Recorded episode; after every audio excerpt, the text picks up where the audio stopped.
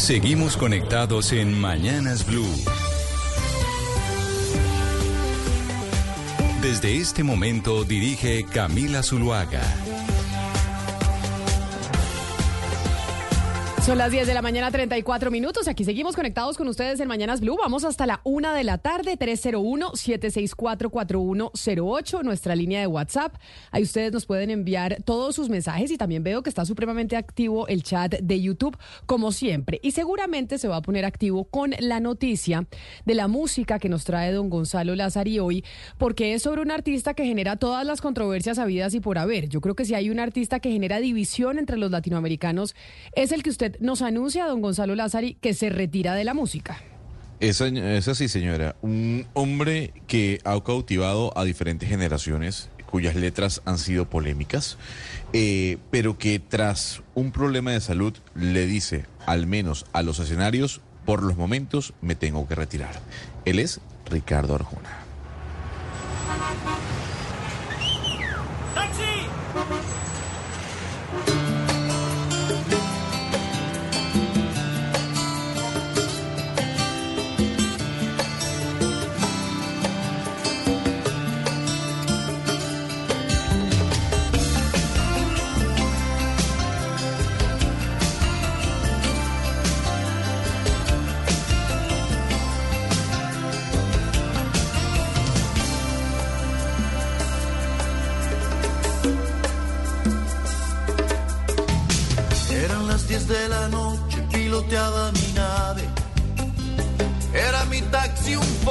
Bueno, la historia del taxi, Camila, la historia del taxi, ese encuentro entre una mujer y un hombre, ¿no?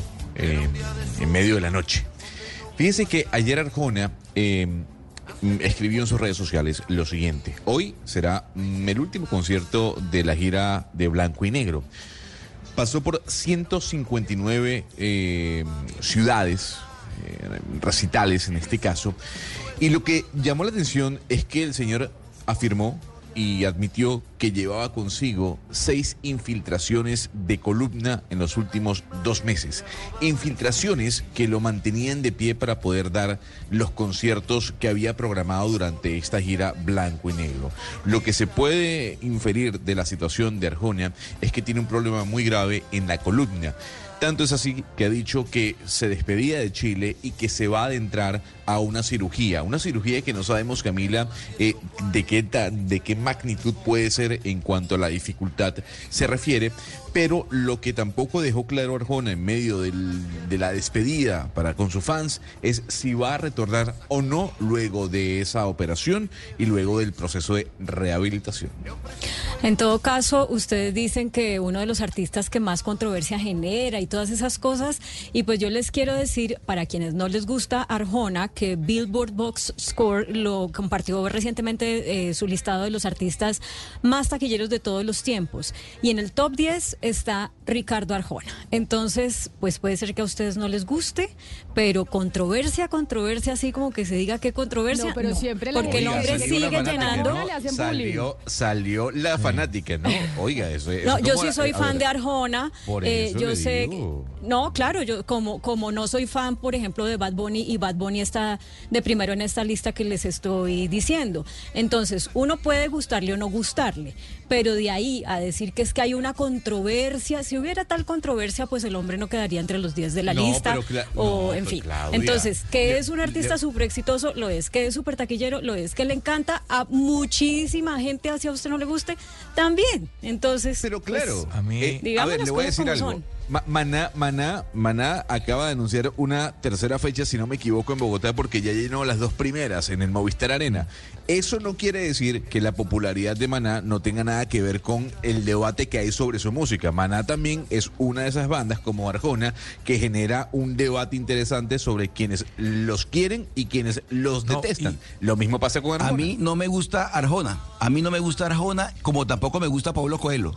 Ninguno de los dos y eso no pasa nada. Es decir, nunca pude, nunca pude, traté de, meterme en el mundo de Arjona con la música, cero.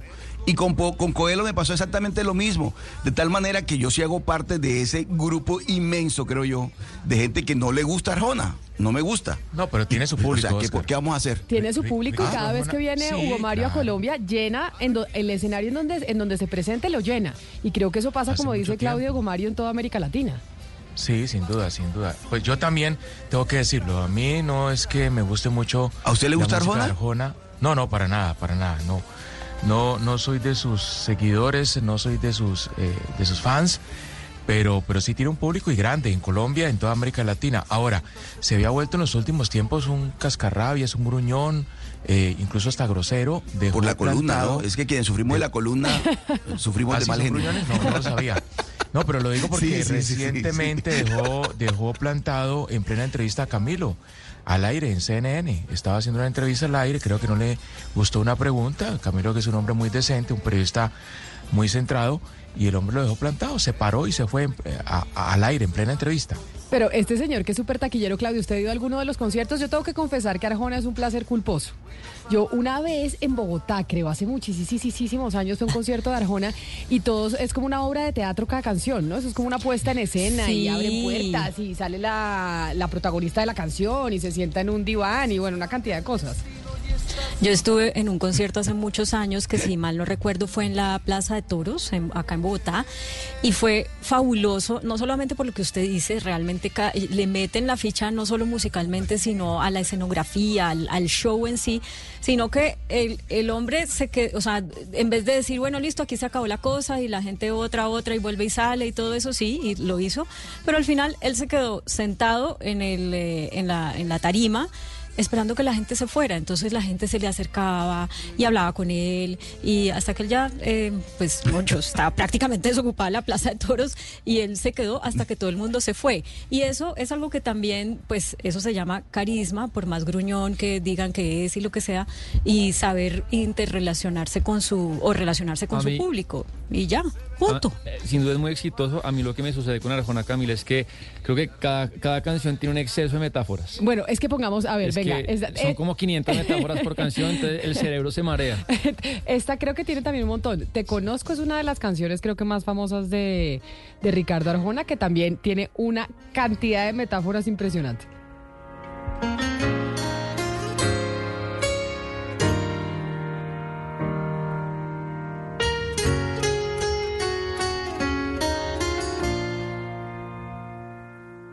Te conozco desde el pelo hasta la punta de los pies.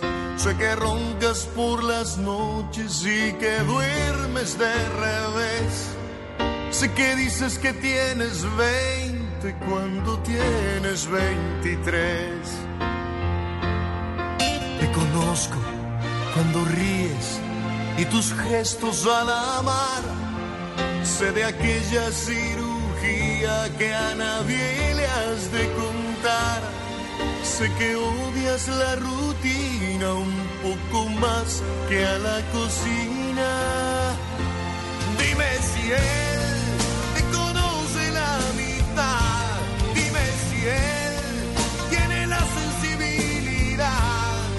pero tengo, eh, Ana Cristina y Claudia, el chat estallado de oyentes que nos escriben al 301-764-4108 que dice que, que, por ejemplo, Trinidad dice que a ella le encantaba Arjona, pero que ahora lo detesta desde que supo que era un maltratador de mujeres e hizo que no lo resistiera ni que lo resista en estos momentos. Y Sergio nos dice que Arjona es un misógino y que sus letras están plagadas de esas cosas que nosotros criticamos constantemente sobre el patriarcado. Sí, pues, a ver, Camila, pues es que lo que pasa es que eh, con Arjona hay una cosa que a mí me enorgullece y es que no me gusta desde el principio. O sea, nunca me gustó Arjona. O sea, ese es, digamos, un detalle de orgullo. Y sobre lo que dice Sebastián, Sebastián, no es que haya muchas metáforas, sino la calidad de las metáforas. Porque es que usted, usted aguanta muchas metáforas y si están bien armadas, pues uno dice, es, es un tipo metafórico y, cierto, le brota el poema. Pero permíteme, eh, pues, o sea, entremos, entremos en las letras, a comentar un poco la letra. Yo lo del maltrato no, no lo sé, no, no sé si el señor creo es un que maltratador. pero creo que hubo todo un escándalo alrededor de eso y es lo que nos están diciendo los oyentes. Cuando él se divorció eh, allá a principios del siglo, eh, sí, con, con la que era su esposa Leslie Torres, trascendieron noticias, digamos, en el mundo de la farándula que, que dijeron, pues que decían que él la había empujado, que le había agarrado el pelo, que... Eh, y pues finalmente ah, pues él nunca fue denunciado eh, ni condenado por eso obviamente aquí no respaldamos ese no, pero tipo hubo de denuncias cosas. Claudia Sí, sí. pero no fue condenado, sí fue condenado. No, no, fue condenado, condenado no, pero, pero, pero denuncias sí hubo. Sí, claro. Sí. Pero Claudia, oiga, oiga este pedacito, eh, este pedacito que esto eh, para los estudios de género maravilloso este párrafo, este, esta pequeña estrofa. Nosotros con el machismo, ustedes al feminismo y al final la historia termina en par. O sea, para el doctor Arjona, el machismo y el feminismo son opuestos. Es decir, un vicio cultural como el machismo es lo mismo que el feminismo, que es todo un producto de una lucha de mujeres, de una minoría histórica, etc para él un vicio, un vicio cultural es lo mismo que una lucha histórica. Entonces empiece por ahí.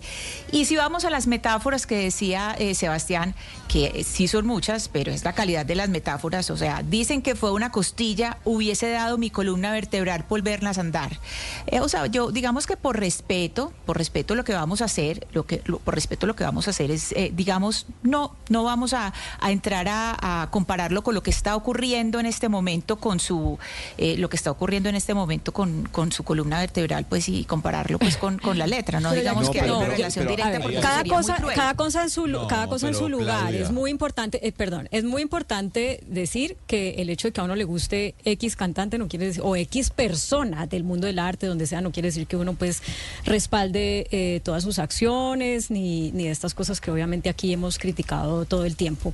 Eh, y ahora, que diga que ustedes con el ¿cómo es? Nosotros con el machismo, ustedes al feminismo y al, final la historia eh, termina igual. Eso es mujeres. Eh, terrible, terrible, pero les quiero decir que eh, primero esa canción fue escrita hace años, igual, yo no digo que no defiendo que sea un experto en temas de género y pues uno tampoco sigue a la gente porque tiene las mismas, el mismo conocimiento de uno o los mismos intereses de uno. que yo nunca le creí. Entonces, entonces no, pero, pero sí, son, son errores conceptuales. Me parece postizo, pues, me parece pseudo intelectual. El señor, me parece de el verdad señor dijo una entrevista, eh, escuche esto, en el año 2018 Arjona dijo lo siguiente, a una entrevista al País de España. Si una mujer fue maltratada y lo denuncia 20 años después, es muy tarde. El que no denuncia permite. Debería existir una obligatoriedad de denunciar el maltrato inminentemente, o sea, o inmediatamente, no 10 años después. La consulta que aquí hemos tenido ese debate, Claudia, porque le hemos hablado de con ejemplos de, por ejemplo, eh, Miles Davis, Michael Jackson, etcétera, etcétera. ¿Usted puede separar la obra del autor? Pues ese es el gran debate y la gran pregunta, pero ya que vinieron ustedes a analizar las letras, acá hay otro oyente que me está escribiendo y me dice, Camila, ¿por qué no pone Dime que no? Y oigamos eh, la letra, porque dice que esa canción, Dime que no, es precisamente lo que nosotros hemos analizado tantas veces diciendo que es acoso, porque romantiza la carencia de inteligencia emocional y dice esa canción que si uno les dice que no, al final es que sí.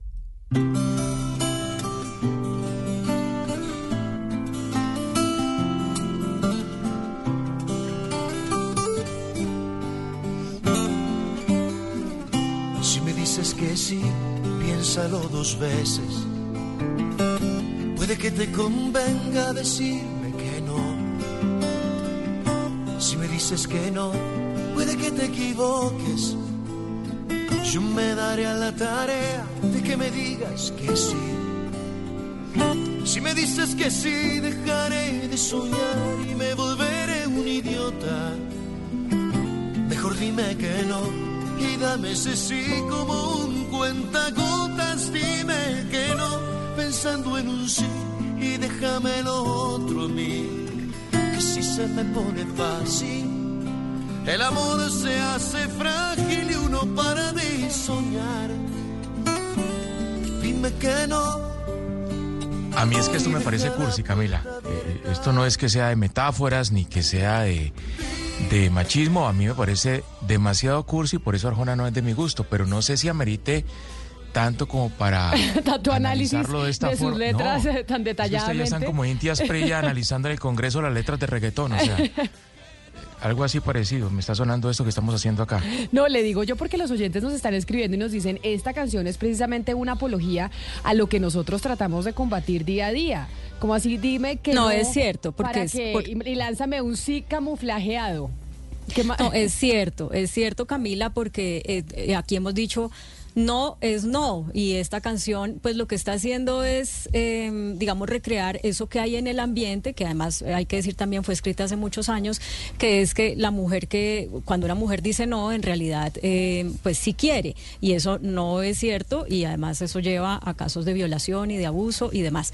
Pero eh, cuando, como, como Gonzalo pregunta si uno es capaz de separar el artista de su contenido o algo así, eh, pues yo le digo una cosa, por ejemplo, a mí me gusta mucho Carol G, pero pero yo no comparto muchas de las cosas que ella dice en sus canciones. Entonces, y, no comparto, por ejemplo, cosas que Arjona dice en sus canciones, pero me gusta Arjona, eh, me gusta su música. Eh, representó para mí en determinados momentos de mi adolescencia y de mi temprana juventud, eh, pues, o sea, me trae recuerdos chéveres. Entonces, por eso me gusta y eso tampoco hay que pues eh, satanizarlo, no nos se deje hacer bullying. ¿Qué tal, Claudia? Usted no sabe la cantidad de oyentes que acá. Mire, podríamos estar oyendo a Arjona. Pero es que Camila, no, no estamos, no estamos satanizando a Arjona, nos estamos, pues nos está dando risa, pues hay personas que nos parece que las metáforas son, eh, digamos, un poco demasiado, demasiado edulcoradas, pero no es satanizar. Eh, algo hemos dicho acá es que ningún, ningún tipo de música se debe satanizar, o sea, y más encima, cuando hemos hablado tantas veces del efecto de prohibir, que siempre el efecto de prohibir es, es el efecto adverso, se consigue el, producto adverso. No, es simplemente decir, a mí no me gusta Arjona, a mí no me gusta, no es por la voz, no es por él, es porque me parece, pues, me parece que sus letras son excesivas y que no, eh, pues, eh, excesivas en unas metáforas que son mal armadas, pues, y que son feas, pero, pero pues, no, no es nada con él ni con la voz, es una cosa distinta, pero no creo que estemos diciendo nada malo, pues estamos entendiendo que a la gente le gusta y a otra gente, como yo, por ejemplo, no me gusta y ya, y también lo podemos decir y está bien. Podríamos estar poniendo canciones de Arjona toda la mañana. Acá me está escribiendo una oyente y dice, nos dedicó una canción a las mujeres de 40 años. Se llama Catalina, la que me escribe. Mujer de, mujer de las cuatro décadas, creo que se llama esa canción de Arjona. Señora de las cuatro décadas, que le escribió a las mujeres que ya están en los 40.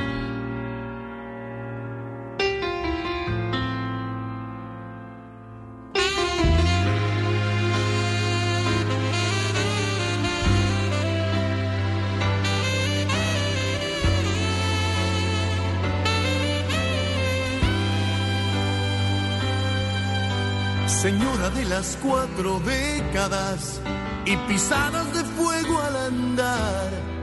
Su figura ya no es la de los quince, pero el tiempo no sabe marchitar.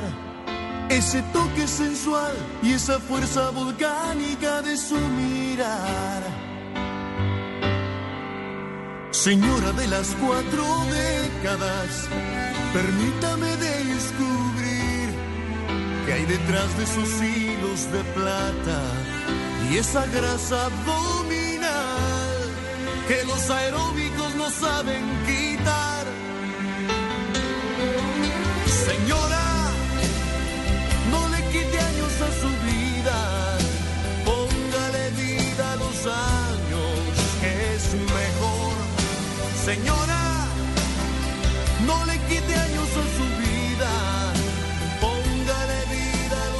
no, no, no, mire, Camila y amigos de la mesa, me da mucha pena, pero realmente, no, es que no puedo con Arjona, sinceramente. Hilos de plata y todas esas cosas me parece terrible, terrible. Pero además saben que me identifico y, de verdad que le, le envío un abrazo fuerte a Arjona en el tema de la columna vertebral. Es, eso sí es doloroso, terrible, pero el resto no.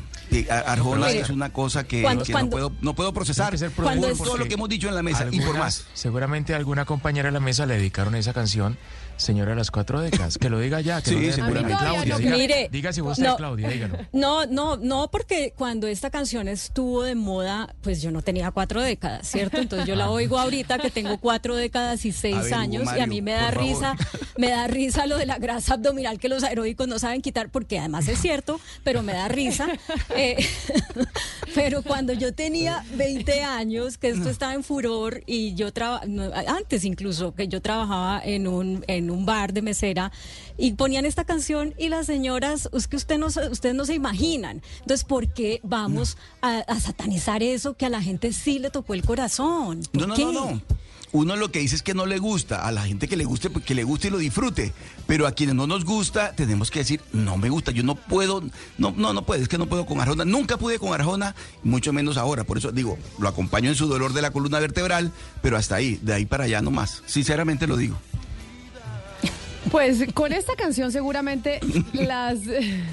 A ver, Sebastián, usted está, Sebastián está consiguiendo un video que nos quiere poner porque dice, dígame. Si es que hay un humorista argentino que se llama Sebastián Presta era muy famoso y hizo un video exactamente lo que usted está diciendo, de esas personas que cantan Arjona solos, a grito herido y cuando llega el amigo o la novia quitan la canción. Claro que es un placer culposo. Yo tengo ese placer eh, culposo. Me sé las canciones de Arjona todas. Todas las que han sonado me las sé. Eh, usted, bueno, usted, usted lo dice, pero muchos de pues pronto... Yo tengo el placer culposo. Entiendo que el señor no es Borges.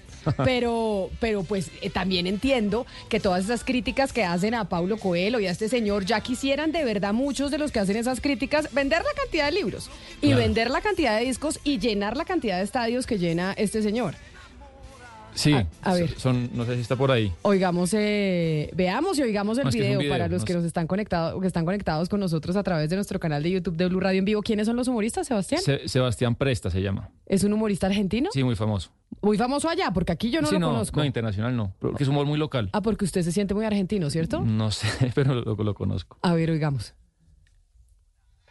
haberse presentado en Por Dios, ¿cómo puede ser que este equipo sea un éxito? Mmm, malísimo. Le diste una canción a la menstruación. Hijo de puta. ¿Por qué no eres una hora de hongo vaginal ahora? No, las letras son terribles, boludo.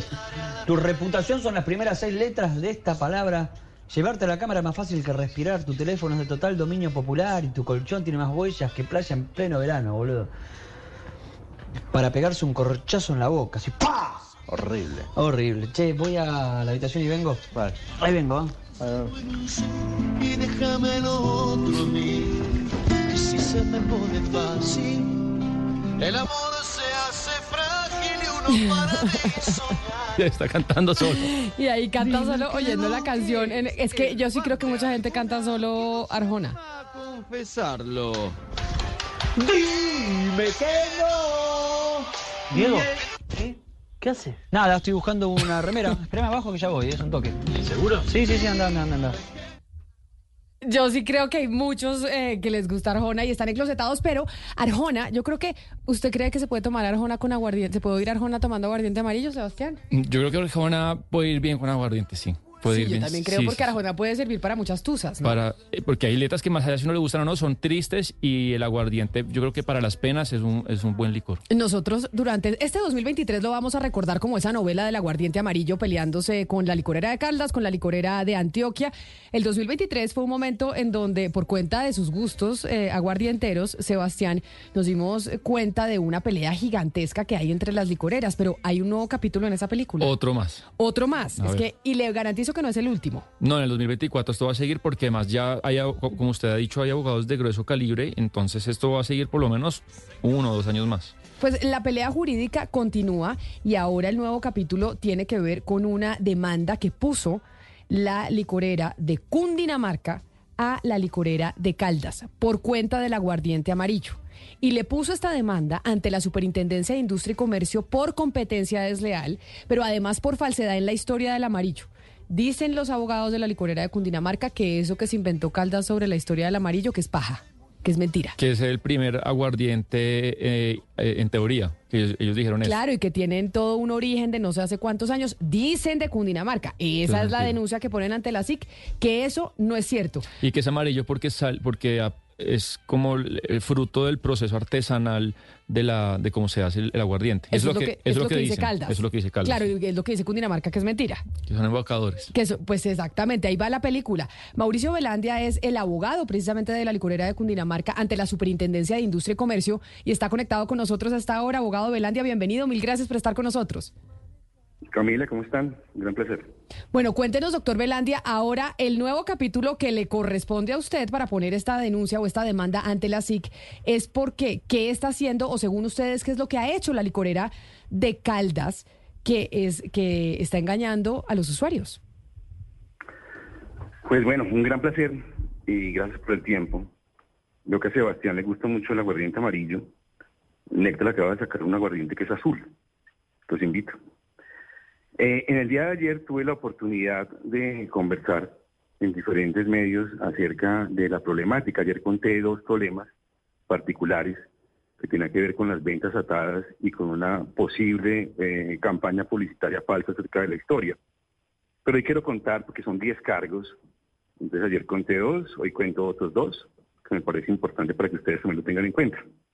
El primero de hoy, que es diferente al de ayer, es que eh, la licorera de Caldas, en para poder eh, posicionar un producto nuevo, que fue creado en el 2019, ata a los productos que ya tienen la lata de Heineken. Yo quisiera eh, en el día de hoy enviar un derecho de petición a Heineken Internacional para que les entiendan todos en la casa matriz de Heineken para saber si es verdad que Heineken autoriza las góndolas de diferentes establecimientos de comercio se pueda con una cinta pegante atar un producto de la licuadora de Caldas como es el, aguardiente verde con Heineken. Yo he viajado, no mucho, pero he viajado en diferentes partes del mundo y nunca he visto eso. Pero venga, le hago una pregunta, doctor Velandia. Como consumidora, ¿eso qué tiene de malo o, o qué tiene de irregular? Porque es como cuando uno va al supermercado y va a comprar un producto y le viene la ñapa, ¿no? Entonces, lleve gratis, no sé qué. ¿Qué tiene de malo que pongan en una botella de aguardiente, en este caso la de aguardiente amarillo? Si usted compra el aguardiente amarillo, le encimamos eh, la cerveza Heineken. ¿Eso en, en términos de competencia, eso es ilegal? ¿Eso no se puede hacer? Pues lo hacen en, en términos de conciertos. Cuando está un concierto, y, eh, hablan de los teloneros. Entonces, hay productos que conoce todo el mundo y está el telonero. Y cuando un producto no lo conoce a alguien, por ejemplo, el aguardiente verde de Caldas, y le ponen a un telonero como Heineken, pues yo le digo y le pregunto, ¿usted ha visto algún día en el mundo que a Heineken la Casa Internacional le permita lo aten con otro? Yo quisiera ver la respuesta, se las voy a enviar cuando me llegue Ah, pero eso, pero eso no tiene, pero eso no es un tema de competencia. Eso es un tema de que usted tal vez le está diciendo a Heineken, oiga, usted no se está enterando de lo que están haciendo en Colombia con su producto, pero que sea un tema de competencia en la, Superintendencia de Industria y Comercio porque afecte al consumidor.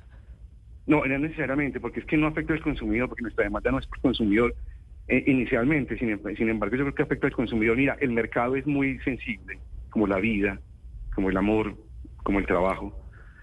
Y cuando uno eh, toma la, el posicionamiento de otro para posicionar su producto que es desconocido, se llama competencia parasitaria. Parasitaria viene de la biología. Y pues nos, nos, devolvemos un poco a la biología y es cuando eh, un parásito eh, se alimenta del otro. Se llama competencia parasitaria desde el punto de vista legal y técnico. Entonces, estoy hablando desde el punto de vista legal, estoy hablando desde el punto biológico, sino que desde el punto de vista legal toman un concepto que es biológico y hablan de competencia parasitaria. Entonces, pues es tomar el posicionamiento de otro para posicionarse uno. Entonces, pues yo no sé qué ir a la gente de Heineken. O sea, eso no se puede. E, eso no se, pues en, en, la legislación, o digamos, en las leyes de competencia, eso no se puede hacer. Si, por ejemplo, yo voy a sacar un producto y Sebastián tiene uno más famoso y yo quiero empaquetar el mío con el de Sebastián para que el mío se venda más y se conozca, ¿no lo puedo hacer? Mira, el derecho es supremamente lógico y no se requiere ser abogado para entender qué está pasando. ¿Qué pasa? La competencia parasitaria, Sebastián, es cuando yo cojo un, producto posicional como Heineken. Heineken no requiere que yo discuta con ustedes acerca del posicionamiento de Heineken.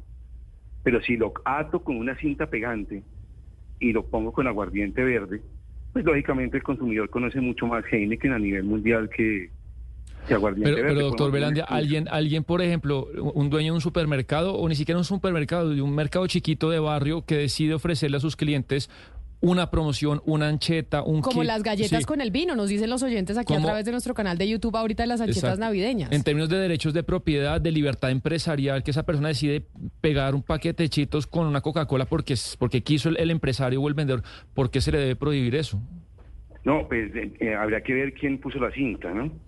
Yo te pregunto si, pues si yo les envié a ustedes unos minutos antes, si la, cita, si la cinta pegante la puso... Eh, la licuadora de Caldas o quién la puso, ¿no? Hay algo, el derecho es supremamente bonito y, es muy humanista, porque el derecho nació porque la Biblia no funcionó. Si la Biblia hubiera funcionado, pues el derecho no hubiera nacido. Entonces, es quien puso la cinta. Hay algún derecho que se llama el ius eligendi, que es latín. El ius eligendi es a quien yo elegí como distribuidor. Y yo tengo un derecho de cuidado, de vigilante sobre eso. Es cuando uno deja un carro, por ejemplo, en la calle, y le dice al vigilante, oiga, ¿me lo va a cuidar? Sí. Es el ius vigilandi el Dios irigendi, yo a quién elegí. Y cuando uno elige a alguien, como la pareja, pues es responsable de lo que hizo, porque es que la irresponsabilidad es el, el, mal del siglo XXI. Pero mire, doctor Belandia, este es uno de los puntos que ustedes ponen ante la SIC. Yo de verdad le digo, si yo, yo no soy experta en eh, derecho de competencia, ni mucho menos. Como usuaria, como consumidora, yo no le veo nada de malo pero pues ya eh, los expertos en competencia y los abogados determinarán en la Superintendencia de Industria y Comercio. Le pregunto por un segundo punto. Ustedes también dentro de lo que plantean en su demanda ante la SIC es que la licorera de Caldas le está diciendo o nos está diciendo mentiras a los consumidores con la historia del aguardiente amarillo. ¿Por qué? Sí, yo creo que de pronto no le ves muy, muy nada malo a, lo que está pasando. Hay que ver si Heineken, Casa Matriz, eso lo ve bien, que lo aten con un producto nacional, ¿no? En cuanto a la, pregunta que me estás haciendo sobre, sobre la, historia y, la, eh, y todo el pasado, yo creo que uno puede tener en la casa eh, una maleta y salir sin maleta o salir con maleta. La maleta histórica significa es que historia yo le puedo poner a un producto. Eh, yo creo que dentro del mercado existe la mayor necesidad y responsabilidad de transparencia, de transparencia frente al consumidor, frente al competidor, ustedes lo han enfocado desde el punto de vista del consumidor, nosotros lo enfocamos desde el punto de vista del competidor, y es cómo están haciendo que el consumidor consuma. Para mí será muy importante que me dijeran, por ejemplo, que un producto es del siglo XVIII y que ha conservado desde el siglo XVIII, XIX, XX, XXI, pues toda una tradición acerca de lo que verdaderamente existe. Y este producto que nació en el 2019, yo no lo he probado, yo he probado el aguardiente azul de néctar yo sé que ustedes han probado el aguardiente amarillo y, lo, han, lo han mencionado mucho en, al aire. Eh, yo creo que este, este producto de 2019 le han pegado una historia que es desde 1885 y eso es mentira, no es verdad. ¿Por qué? Porque ustedes pueden llamar a un químico, llaman a cualquier decano de una facultad de, de, química y le preguntan si un elemento, si una fórmula del, del 1885 es igual a la de ahora. Y ellos han dicho es una fórmula original, hemos mantenido esto en secreto, hemos dicho que esto es la misma fórmula y han evocado el pasado, el pasado colombiano. Y eso no es cierto. ¿Por qué? Porque la fórmula tiene unos elementos que no son hoy en día y tiene unos elementos que le han cambiado los grados. Si ustedes buscan, hablen con cualquier químico, que es una profesión diferente que la de ustedes y la mía sí, además, señor Belandia, eh, hay unas cosas de, producción masiva que cambian las, las condiciones eh, eh, pues de, las fórmulas, etcétera, sobre lo que usted dice. Pero mi pregunta es: usted nos está diciendo a lo largo de esta entrevista que todas esas, digamos, todas es, irregularidades que ustedes ven lo están viendo como competidores, no desde, el, no desde el punto de vista del consumidor. Y por eso le quiero preguntar si para esta acción de la licorera de Cundinamarca, usted ustedes buscaron a otras licoreras del país o quieren seguir actuando solos, porque si ustedes están siendo afectados como competidores, pues uno supondría que las otras licoreras están siendo afectadas en, en la misma medida. ¿Ustedes se preocuparon por buscar otras, eh, digamos, por hacer una acción colectiva o quieren ir solos con esto? Miren, yo creo que eh, la, la pregunta deviene tiene un origen es lo que pasó la semana anterior. La semana anterior eh, lo que pasó fue una, una acción de la superintendencia, una, una decisión de la superintendencia en cuanto al color y ante una, unas marcas, pero nosotros leyendo lo que aparece en noticias de prensa que ustedes leen y nosotros también, eh, digo acerca de mi cliente y lo que yo leo día a día, es que en las noticias aparece que hablan de una reputación. es que están cuidando la reputación de aguardiente amarillo. Y lo que yo creo, presuntamente, es que la reputación está mala vida. Es que la, palabra mala vida, lo gramatical es supremamente interesante. Es que la palabra mala vida significa es que una reputación mala vida, porque sobre mentiras. Entonces, estamos pensando si participamos dentro de alguna acción como coadyuvantes o como terceros interesados acerca de una reputación que no está bien habida. Entonces, entiendo que lo que dice la decisión de la Super es que la reputación de Amarillo, de Caldas, es una reputación que está siendo afectada por real, por lo, real de la PLA, de la fábrica de licores de Antioquia. Entonces nosotros estamos en todo nuestro derecho de ser terceros y poder decir, mire, yo creo que la reputación de esta persona que está cuidando la superintendencia en su decisión, que va a ser decidida por la segunda instancia, que es el juez superior, si efectivamente es o no es. Acá les, me estoy adelantando porque mi cliente no me ha dicho, me presentemos una, una tercería ahí, pero es que las tercerías son válidas en la ley. Ahí yo he visto en el mundo, no en Colombia, es que hay algunas empresas que eh, toman acciones legales en contra de, otras para impedirle la competencia. Acá no es eso. Nosotros hemos sido demandados y, hemos sido eh, objeto de diferentes denuncias por parte de la licuadera de Caldas. Es la primera vez que nosotros salimos a decir algo. Acá ustedes llevan hablando de esto hace, no sé, un mes, dos meses, tres meses, no sé. Y es la primera vez que hablamos. Es la primera vez que yo puedo decirles a ustedes lo que yo pienso acerca de la licuadera de Caldas. Que yo les digo, tengo 10 cargos, ayer dijimos dos, hoy estoy diciendo uno nuevo acerca de Heineken y tengo dos más, por ejemplo. ¿Cómo es posible que la licuadera de Caldas en su publicidad hable acerca de los niños, de los menores de edad? Vamos a mandar un derecho de petición a la UNICEF a verificar si en la publicidad pueden hablar de alcohol, pueden hablar acerca de los niños. O, por ejemplo, otro cargo es que ahora dicen que es una bebida espiritual. Con la fe ciega, porque es que nadie conoce los espíritus, con la fe ciega de aquellas personas que creen en la fe ciega. Entonces, yo tengo un mix que lo he, llamado un salpicón de, comportamientos. Ayer hablamos de ventas atadas, de una historia donde una fórmula no es de 1985 1885. No habían construido la Torre Eiffel. No ha pasado la Segunda Guerra Mundial ni la Primera. Estaba Rafael Núñez en el poder. Y estamos hablando de un producto que es light, que es sin azúcar. O sea, llegaba un consumidor a, Manzanares y decía, por favor, dame una, una copa de aguardiente, pero light, porque estoy a dieta. 1885, cuando nacen las bebidas light en 1952, históricamente, ustedes lo pueden buscar. Pues este es el nuevo round una demanda ante la SIC, Sebastián, para que vaya oyendo cómo sigue esta pelea de unos a otros, como me dice un oyente desde Barranquilla en el 301-764-4108, que el tema de los licores es una pelea de empresas que se echan vainas los unos a los otros. O sea, la licorera de un departamento contra la licorera de otro. Otro capítulo que se abre de esta pelea que, doctor Belandia, más o menos la SIC, en lo que usted conoce de los tiempos, debería demorarse cuánto tiempo en fallar sobre estas pretensiones que usted ha interpuesto en representación de la licorera de Cundinamarca? Mira, yo pienso que cada caballo depende de su jinete. Entonces yo no puedo hablar de la superintendencia porque la superintendencia ha tenido en mis últimos 30 años como seis, seis o siete superintendentes y acá sobrevivimos, no obstante que ellos han pasado por ahí. Entonces depende mucho del jinete. En mi tiempo, hace 20 años, 25 años que estuve por allá, se demoraban 24 horas, esto era un día. Después dijeron, no, es que 24 horas hábiles son tres días, porque 8 por 3 24.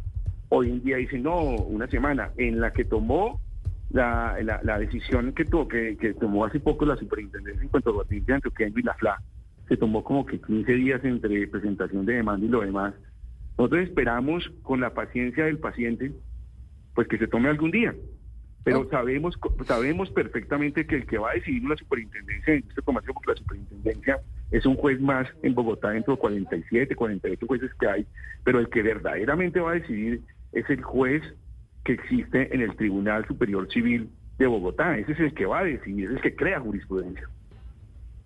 Pues es el abogado Mauricio Velandia, abogado de la licorera de Cundinamarca, que puso esta demanda la semana pasada ante la Superintendencia de Industria y Comercio para sumarle un capítulo más a esta pelea entre departamentos que venimos eh, registrando nosotros aquí en Mañanas Blue desde hace ya varios meses. Doctor Velandia, mil gracias por haber estado hoy con nosotros aquí en Mañanas Blue.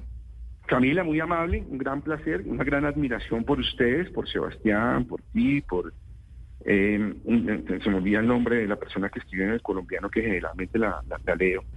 Y les digo, cuando mande el derecho de petición a la UNICEF, que lo mandaré hoy, acerca de la, de, la publicidad acerca de, nombrar niñas o niños, palabras muy complejas en una publicidad de alcohol. Y acerca también de Heineken, que vamos a mandar el derecho de petición a la Casa Matriz, para Colombia, sino a, la Casa Matriz para saber si efectivamente pueden atar en una, en una promoción pues se las envío a ustedes, se los prometo como chivo. Bueno, me parece, muchas gracias. Quedamos pendientes de usted, doctor Belandia. Un abrazo, gracias. Un abrazo grande. Si no volvemos a hablar, que pues yo creería que con este tema en donde las peleas tan agitadas entre departamentos, le mando un abrazo de feliz Navidad y de feliz año. Si no es acá, es por la calle, con seguridad. Un abrazo y, gracias por todo. Claro que sí, son las 11 de la mañana, 13 minutos. Este tema de los aguardientes, aguardiente que es el producto que más se vende de la licorera en diciembre, ¿no? No, eh, en diciembre lo que se compre... Pues con todo el respeto, Camila del Dorbelandia, a mí no me convenció. Eh, imagínese lo peligroso que una empresa interprete lo malo que hace su competencia por signos de la historia, del símbolo de su logo me parece un poco rebuscado esos argumentos y yo lo que estoy viendo y se lo dije desde el principio es que yo creo que Cundinamarca quiere ganar en los estrados o con los abogados lo que no puede ganar en el mercado. ¿Y qué es lo que dice el mercado? No todos, pero una gran mayoría de consumidores que prefieren el amarillo que el otro. Eso es el mercado, la voluntad de los consumidores. Y como el mercado le, le bajó el pulgar a Cundinamarca, pues a través de, la ley y del, Ellos dicen que no, ellos dicen que han sido estrategias de mercadeo y publicidad, que han sido tramposas. Es lo que dice Cundinamarca, no me abra los ojos. No, no, yo no se los Yo no le voy a echar gotas. No, sino que eso es lo que dice Cundinamarca, eso es lo que dicen ellos, que no es realmente que los consumidores hayamos preferido ese aguardiente, sino que eh, la publicidad y los mecanismos de distribución hicieron que nos los metieran por los ojos y lo prefiriéramos. Y somos así de pendejos los consumidores, que en una publicidad nos echan algún cuento del siglo XIX y gastamos nuestra plata y, lo, nuestras papilas gustativas en un cuento chimbo de una historia. Me parece realmente inverosímil, Hugo Mario. Lo, lo que resulta increíble, Camila, es que las fábricas departamentales de licores sigan enfrentadas y no compitan libremente por el mercado, mientras el licor extranjero ingresa por todas partes y se vende en todos los rincones del territorio nacional sin ningún inconveniente. Es una pelea perdida contra muchos licores importados que toman cada vez más fuerza, mientras nuestras industrias departamentales, fábricas de licores, continúan en esta coyuntura. Siguen. Hugo Mario, uno puede estar de acuerdo con alguno de los argumentos eh, que decía el señor Belandia, pero pues el, el argumento de la publicidad sí flaquea mucho y en eso sí estoy eh, de acuerdo con Sebastián, porque es que no es solamente el aguardiente amarillo, pues es que la carreta que le meten a uno en publicidad, y yo sé que hay, hay denuncias por eh, información falsa en publicidad, pero pues la publicidad básicamente está basada en hacer creer, en vender sueños. O sea, la publicidad lo que hace es venderle a unos sueños o venderle esperanzas o un ideal y en ese camino le meten a un montón de mentiras. Pues y que lo digamos las mujeres, que la publicidad para las mujeres es pasada de absurda. Con, Red Bull eh, de productos para mujeres es con, con, con frecuencia es pasada de absurda. Entonces eso de pues del argumento de la publicidad sí es un poco el más flojo, creo yo, porque la publicidad en buena parte y con todo el respeto de los publicistas, pero ellos no lo van a tomar como un insulto porque él sabe que es, ellos saben que es verdad. Mucha parte de la publicidad es basada en mentiras, es en hacer creer, en hacer soñar que llegue Monster a demandar al decir, oiga, es que yo me tomé un Red Bull y me tiré por un precipicio y no, no salieron las alas. Bueno, también, eh, volviendo a Arjona, la publicidad son metáforas, son sueños, son, son frases hechas. Entonces, pues, estoy con Ana Cristina ahí. Volviendo a Arjona, me manda un oyente y me dice que pongamos otra canción, que otra de las canciones importantes de Arjona, ya que se retira de los escenarios, como lo anunció don Gonzalo Lázari, es esta que se llama El Problema.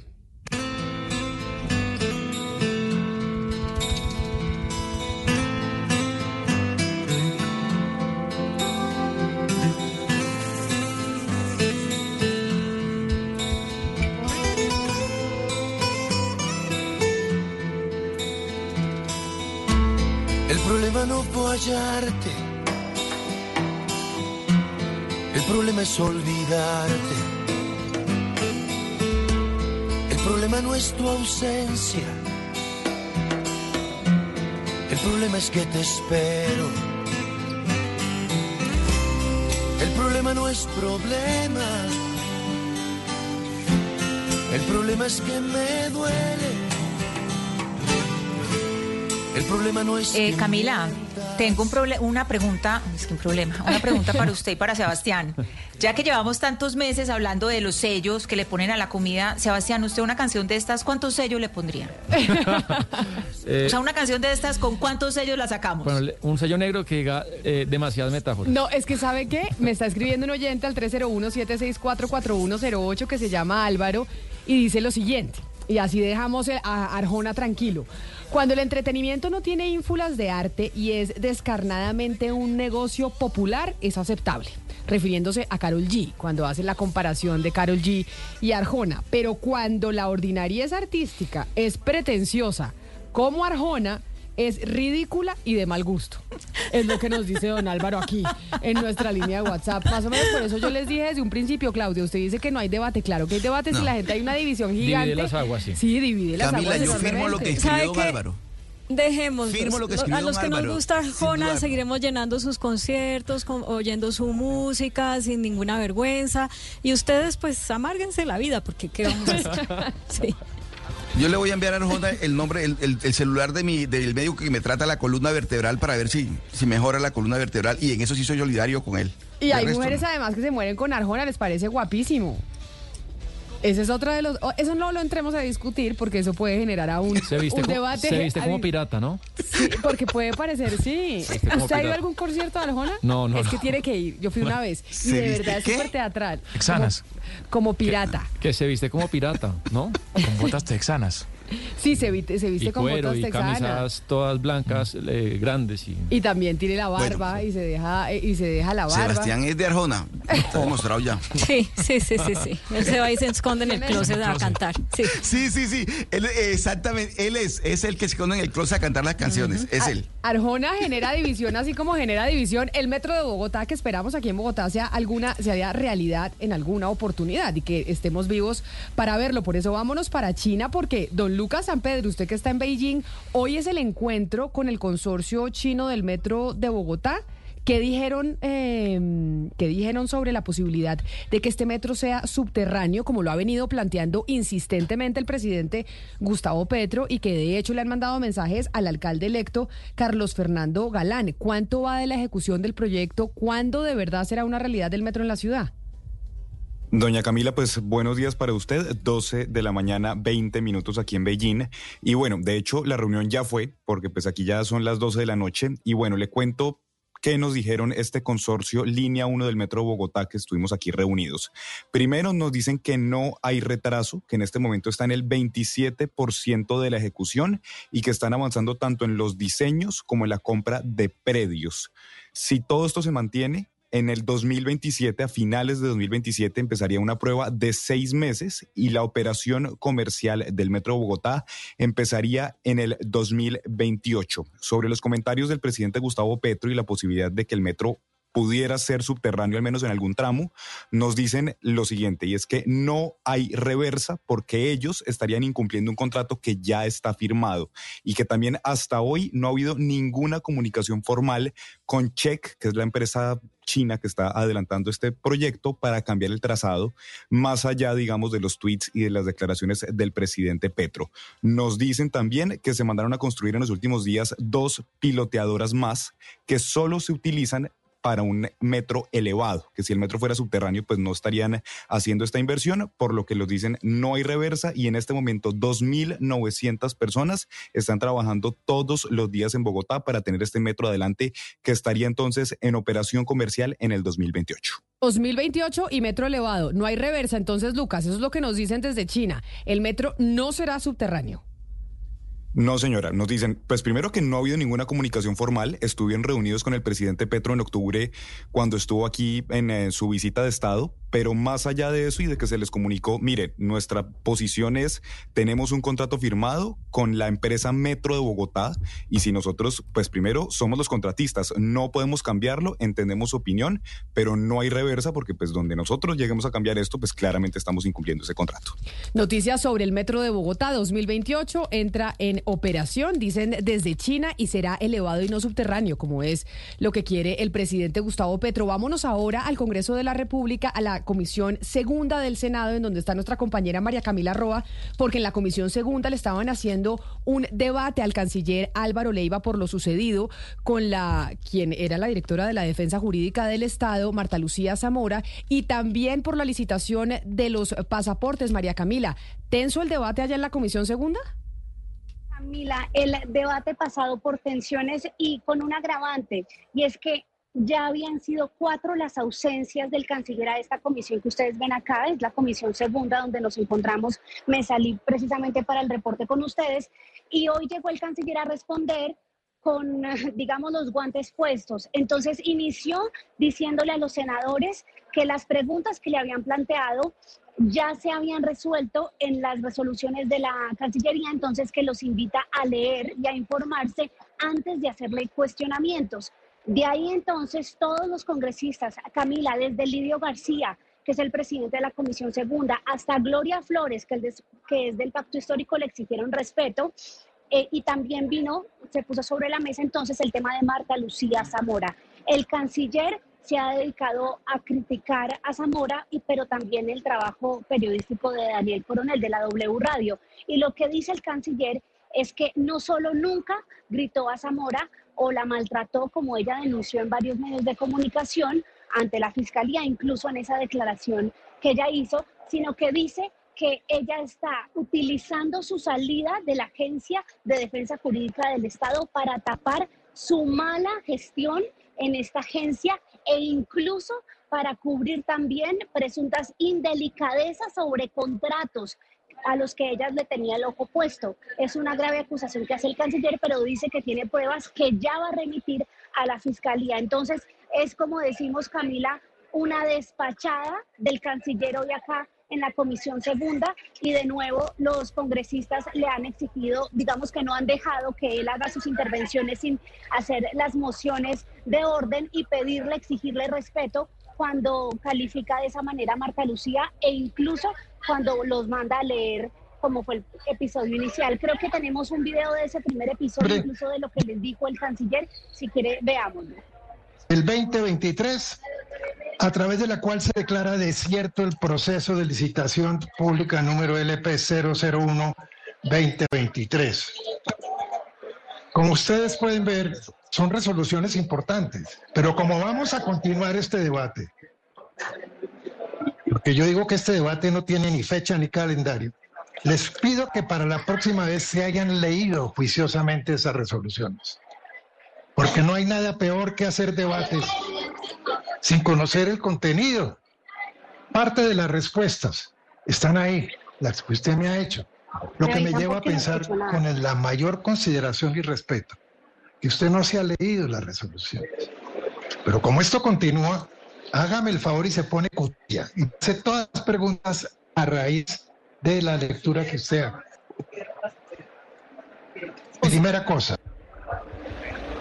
Camila, entonces vea usted el tono del canciller, eso fue inmediatamente respondido por los congresistas, como le cuento, y pues avanza el debate eh, con cuestionamientos, como le digo, a Zamora, a Thomas Gregan Sons, eh, dice el María canciller. Camila, pero déjeme le hago una pregunta, porque el canciller, bueno, acá les digo a los congresistas que lean antes de hacerles un debate. Que si le van a hacer un debate, que por favor lean a profundidad y si le hagan preguntas de verdad, porque todo lo que le están preguntando está ahí en eh, las resoluciones y habrían podido responderlo si hubieran leído. Pero dos, entiendo, eh, María Camila, que el canciller acusó a Marta Lucía Zamora de querer entregar una licitación a dedo a Tomás Greganzón y esa me parece pues una acusación bastante temeraria y me parece una acusación muy delicada, porque el canciller Leiva insiste en lo que ha venido diciendo desde hace rato, y es que la razón de verdad de la salida de Marta Lucía Zamora es porque ella quería favorecer a una empresa. Es lo que dice Álvaro Leiva.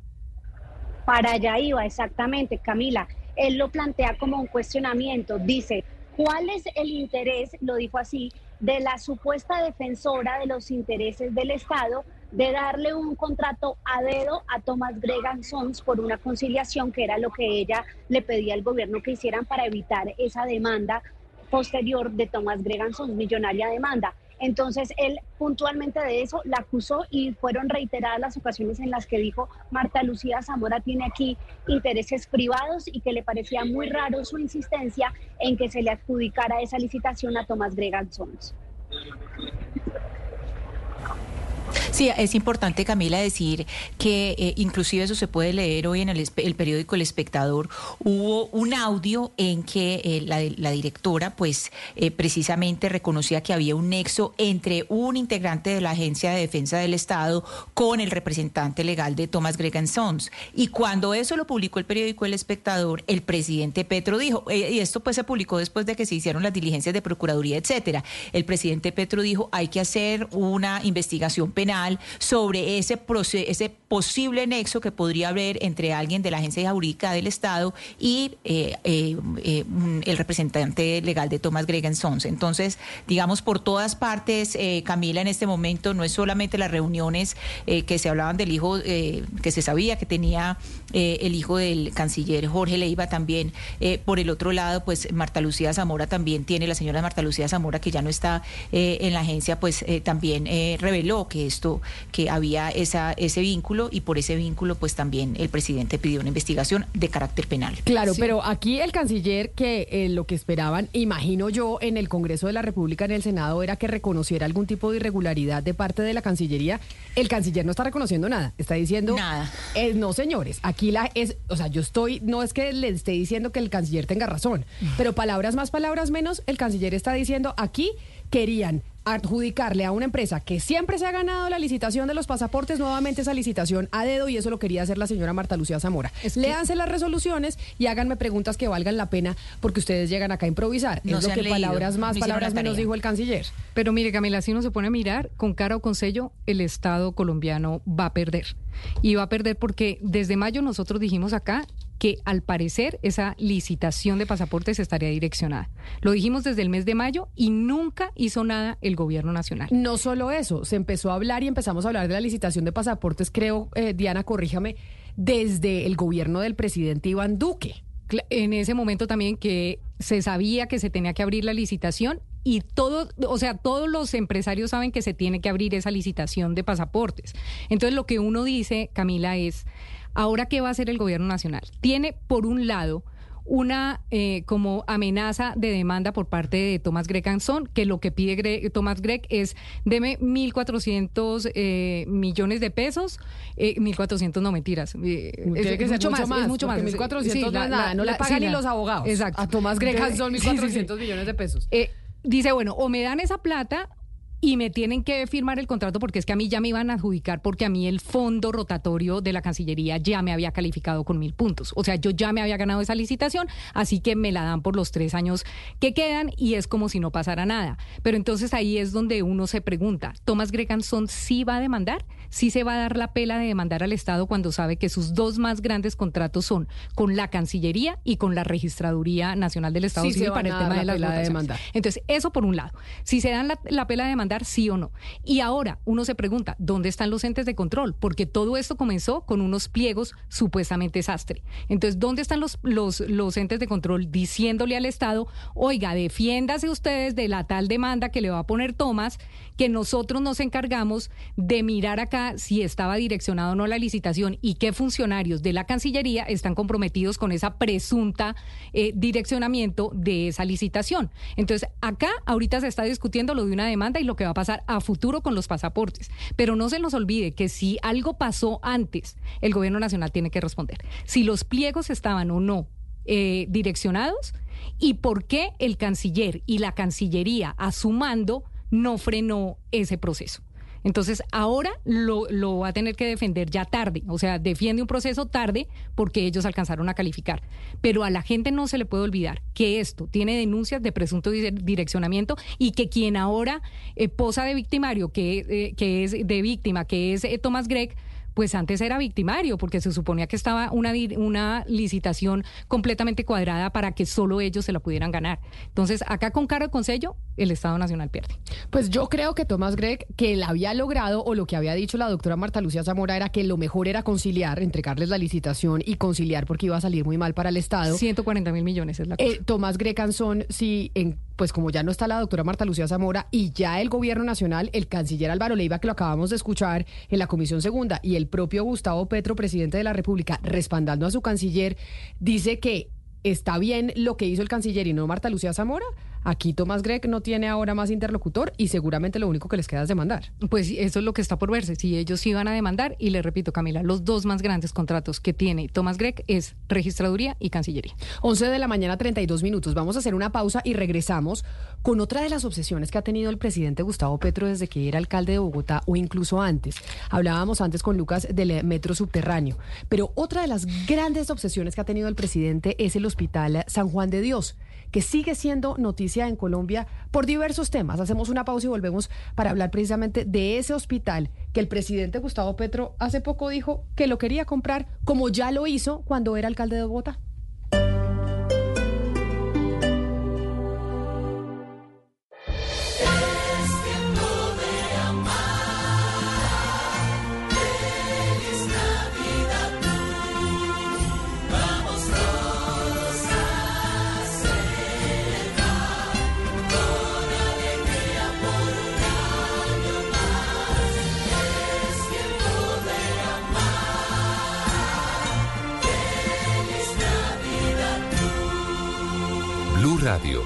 Alternativa. Los equipos de fútbol se han preparado todo el año para esto.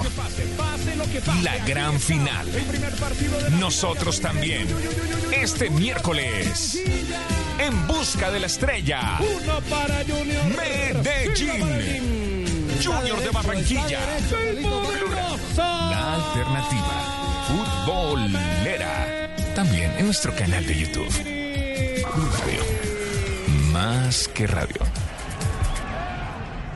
En Mañanas Blue 10 AM, no olvidamos a quienes hoy siguen privados de su libertad y pedimos su pronta liberación. Andrea Camila Suárez, secuestrada el 15 de agosto en Convención Norte de Santander. Edil Salondoño, Diego Alexander Marín y Juan Ruiz, secuestrados el 29 de octubre en Piedepato, Chocó. Blue Radio la alternativa.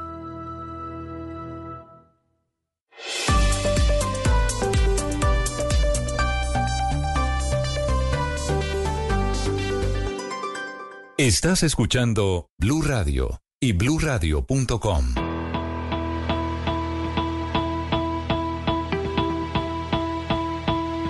Son las 11 de la mañana, 34 minutos. Como lo anunciábamos antes de la pausa, hace algunos días el presidente Gustavo Petro dijo que iba a comprar el hospital San Juan de Dios en Bogotá. Ese anuncio el mandatario lo hizo con un decreto que es el decreto número 1959 del 15 de noviembre de este año y obviamente pues generó una nueva polémica alrededor de ese hospital emblemático del país que se la ha pasado de mala noticia en mala noticia en todo lo que va de este siglo. Y nada más, que me parece importante mencionarlo, la semana pasada fue adjudicada por el Ministerio de Cultura la licitación para repotenciar uno de los edificios más emblemáticos de ese complejo hospitalario que es el Hospital Materno Infantil. Esa licitación que adjudicó el Ministerio de Cultura generó el anuncio de una demanda por parte de una de las firmas que compitió y no ganó una demanda a esa licitación porque dijeron que hubo varias irregularidades. Y por eso, a propósito de esto, decidimos hacer este reportaje para ustedes, que hemos titulado San Juan de Dios, un símbolo que se resiste a morir, para explicarles el apogeo y el declive e intentos de resurrección del Hospital San Juan de Dios. Y por eso quiero empezar, eh, Claudia, con usted, porque usted empezó en el periodismo precisamente cubriendo salud y justo le tocó cubrir la muerte lenta del San Juan de Dios para Noticias Caracol hace más de 20 años. Y tristemente, pues 20 años después, usted sigue hablando de la muerte lenta del Hospital San Juan de Dios a pesar de los múltiples intentos que ha habido en todos estos años para salvarlo. Sí, Camila, es muy triste seguir en la misma historia tanto tiempo después, em, a pesar de que hay un plan de recuperación que se está cumpliendo parcial y lentamente. Pero mire, lo que ha pasado con el Hospital San Juan de Dios a los colombianos nos debería dar tanta tristeza como vergüenza, porque este hospital es un emblema, es un símbolo para la medicina del país. Fue ahí donde se creó el concepto de vacunas sintéticas, ahí se creó el primer pabellón de cirugía plástica de Bogotá, se creó el paradigmático programa de mamás canguro. Eh, además, fue la sede de los estudios de medicina de la Universidad Nacional desde que se creó la universidad en 1868 y también ha sido un eh, o fue por muchos años un epicentro de las luchas sociales. De hecho, los mismos médicos y docentes de medicina de la Universidad eh, Nacional y estudiantes en una época protagonizaron o usaban el, San Juan de Dios para eh, llevar a cabo las protestas en el marco de la protesta social de la época. Claudia, pero realmente el San Juan de Dios, ¿cuántos años tiene? Es decir, ¿Hace cuánto nació el San Juan de Dios como hospital en Bogotá? Pues mire, póngame cuidado porque para responderle esto hay que devolverse al año 1564. Ahí en ese momento, ese año se fundó el primer hospital de la ciudad. En ese momento la ciudad no se llamaba Bogotá, sino que se llamaba Santa Fe. Ese hospital se llamó San Pedro. 70 años después, ese hospital, San Pedro, le fue dado en operación a la Orden San Juan de Dios, una orden religiosa y por parte de la corona española. De ahí es que viene el nombre con el que lo conocemos hoy, pero no fue que eh, en ese momento le pusieron ese nombre, ¿no? Incluso después se llamó Convento Hospital de Jesús, María y José, después se llamó Hospital de Caridad y no quedaba donde queda hoy, sino 10 cuadras al norte. El complejo que conocemos hoy como Complejo Hospitalario San Juan de Dios, compuesto por 24 edificios, queda en la carrera décima con calle primera y en sus inmediaciones y está ubicado ahí desde 1926. Entonces, para responderle su pregunta. Si tomamos la edad del Hospital San Juan de Dios como concepto de salud, diríamos que tiene 459 años. Pero si, tomamos esa edad como un conjunto de edificios que se llaman San Juan de Dios, pues tendríamos que decir que tiene 97 años. Ahora bien, los edificios más antiguos del San Juan de Dios que conocemos hoy fueron edificios hechos eh, de, como en los años 20 del siglo pasado. ¿Por qué? Porque hubo un concurso que se lo ganó un arquitecto que se llamaba Pablo de la Cruz y eh, él que hizo en ese sitio donde hoy está el San Juan de Dios, que antes era conocido como el Molino de la Ortúa, se estaba construyendo un manicomio, pero cuando él se gana la, licitación para hacer el proyecto, entonces entonces eh, se deja de construir el manicomio, se utiliza como base lo que se llevaba de construcción del manicomio para hacer este estilo de hospital que, que, vemos en el San Juan de Dios, que son pabellones, un pabellón para mujeres, un pabellón para hombres, un pabellón para eh, psiquiatría. Eso, así se hacían los hospitales eh, en esa época. Entonces, digamos, esas dos edades le digo, Camila, o 459 o 97 años. Con esas explicaciones y con las imágenes que estamos viendo de un hospital de 459 años, yo me tomo eh, la fecha más antigua, es cómo puede ser posible que un hospital así se haya venido a menos o lo hayamos dejado venir a menos. Bueno, entonces para responderle eso tenemos que saltar a finales del siglo pasado, a los años 90. La respuesta depende de a quién se le haga la pregunta.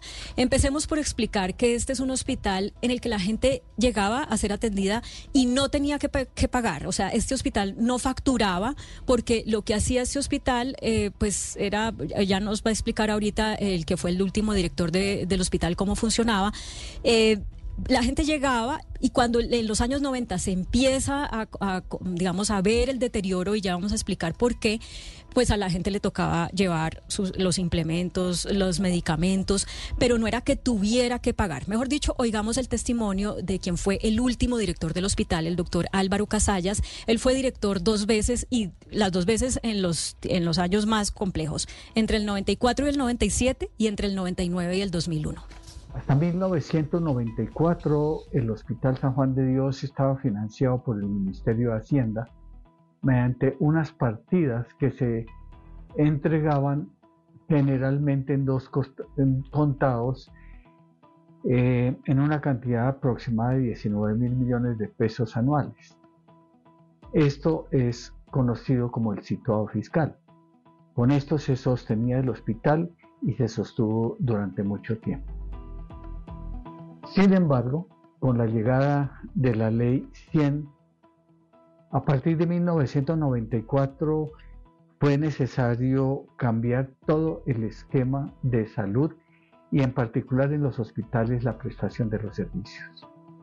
En efecto, aparecen las CPS, hay que contratar con las CPS y a través de facturación de las labores prestadas desde el punto de vista y en materia de salud, había necesidad de hacer una factura eh, para hacer el cobro de esas actividades. El hospital hizo la tarea.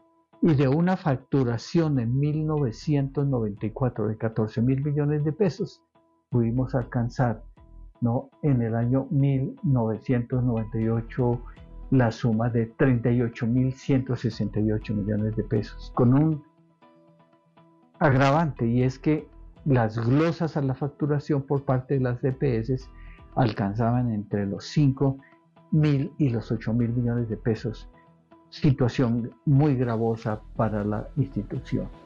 Entonces, ahí está una parte de la respuesta a su pregunta. ¿Por qué se viene a menos? El hospital no se pudo adaptar a lo que la ley 100 en ese momento, eh, digamos, implementó como sistema de salud, a pesar de los esfuerzos que hizo.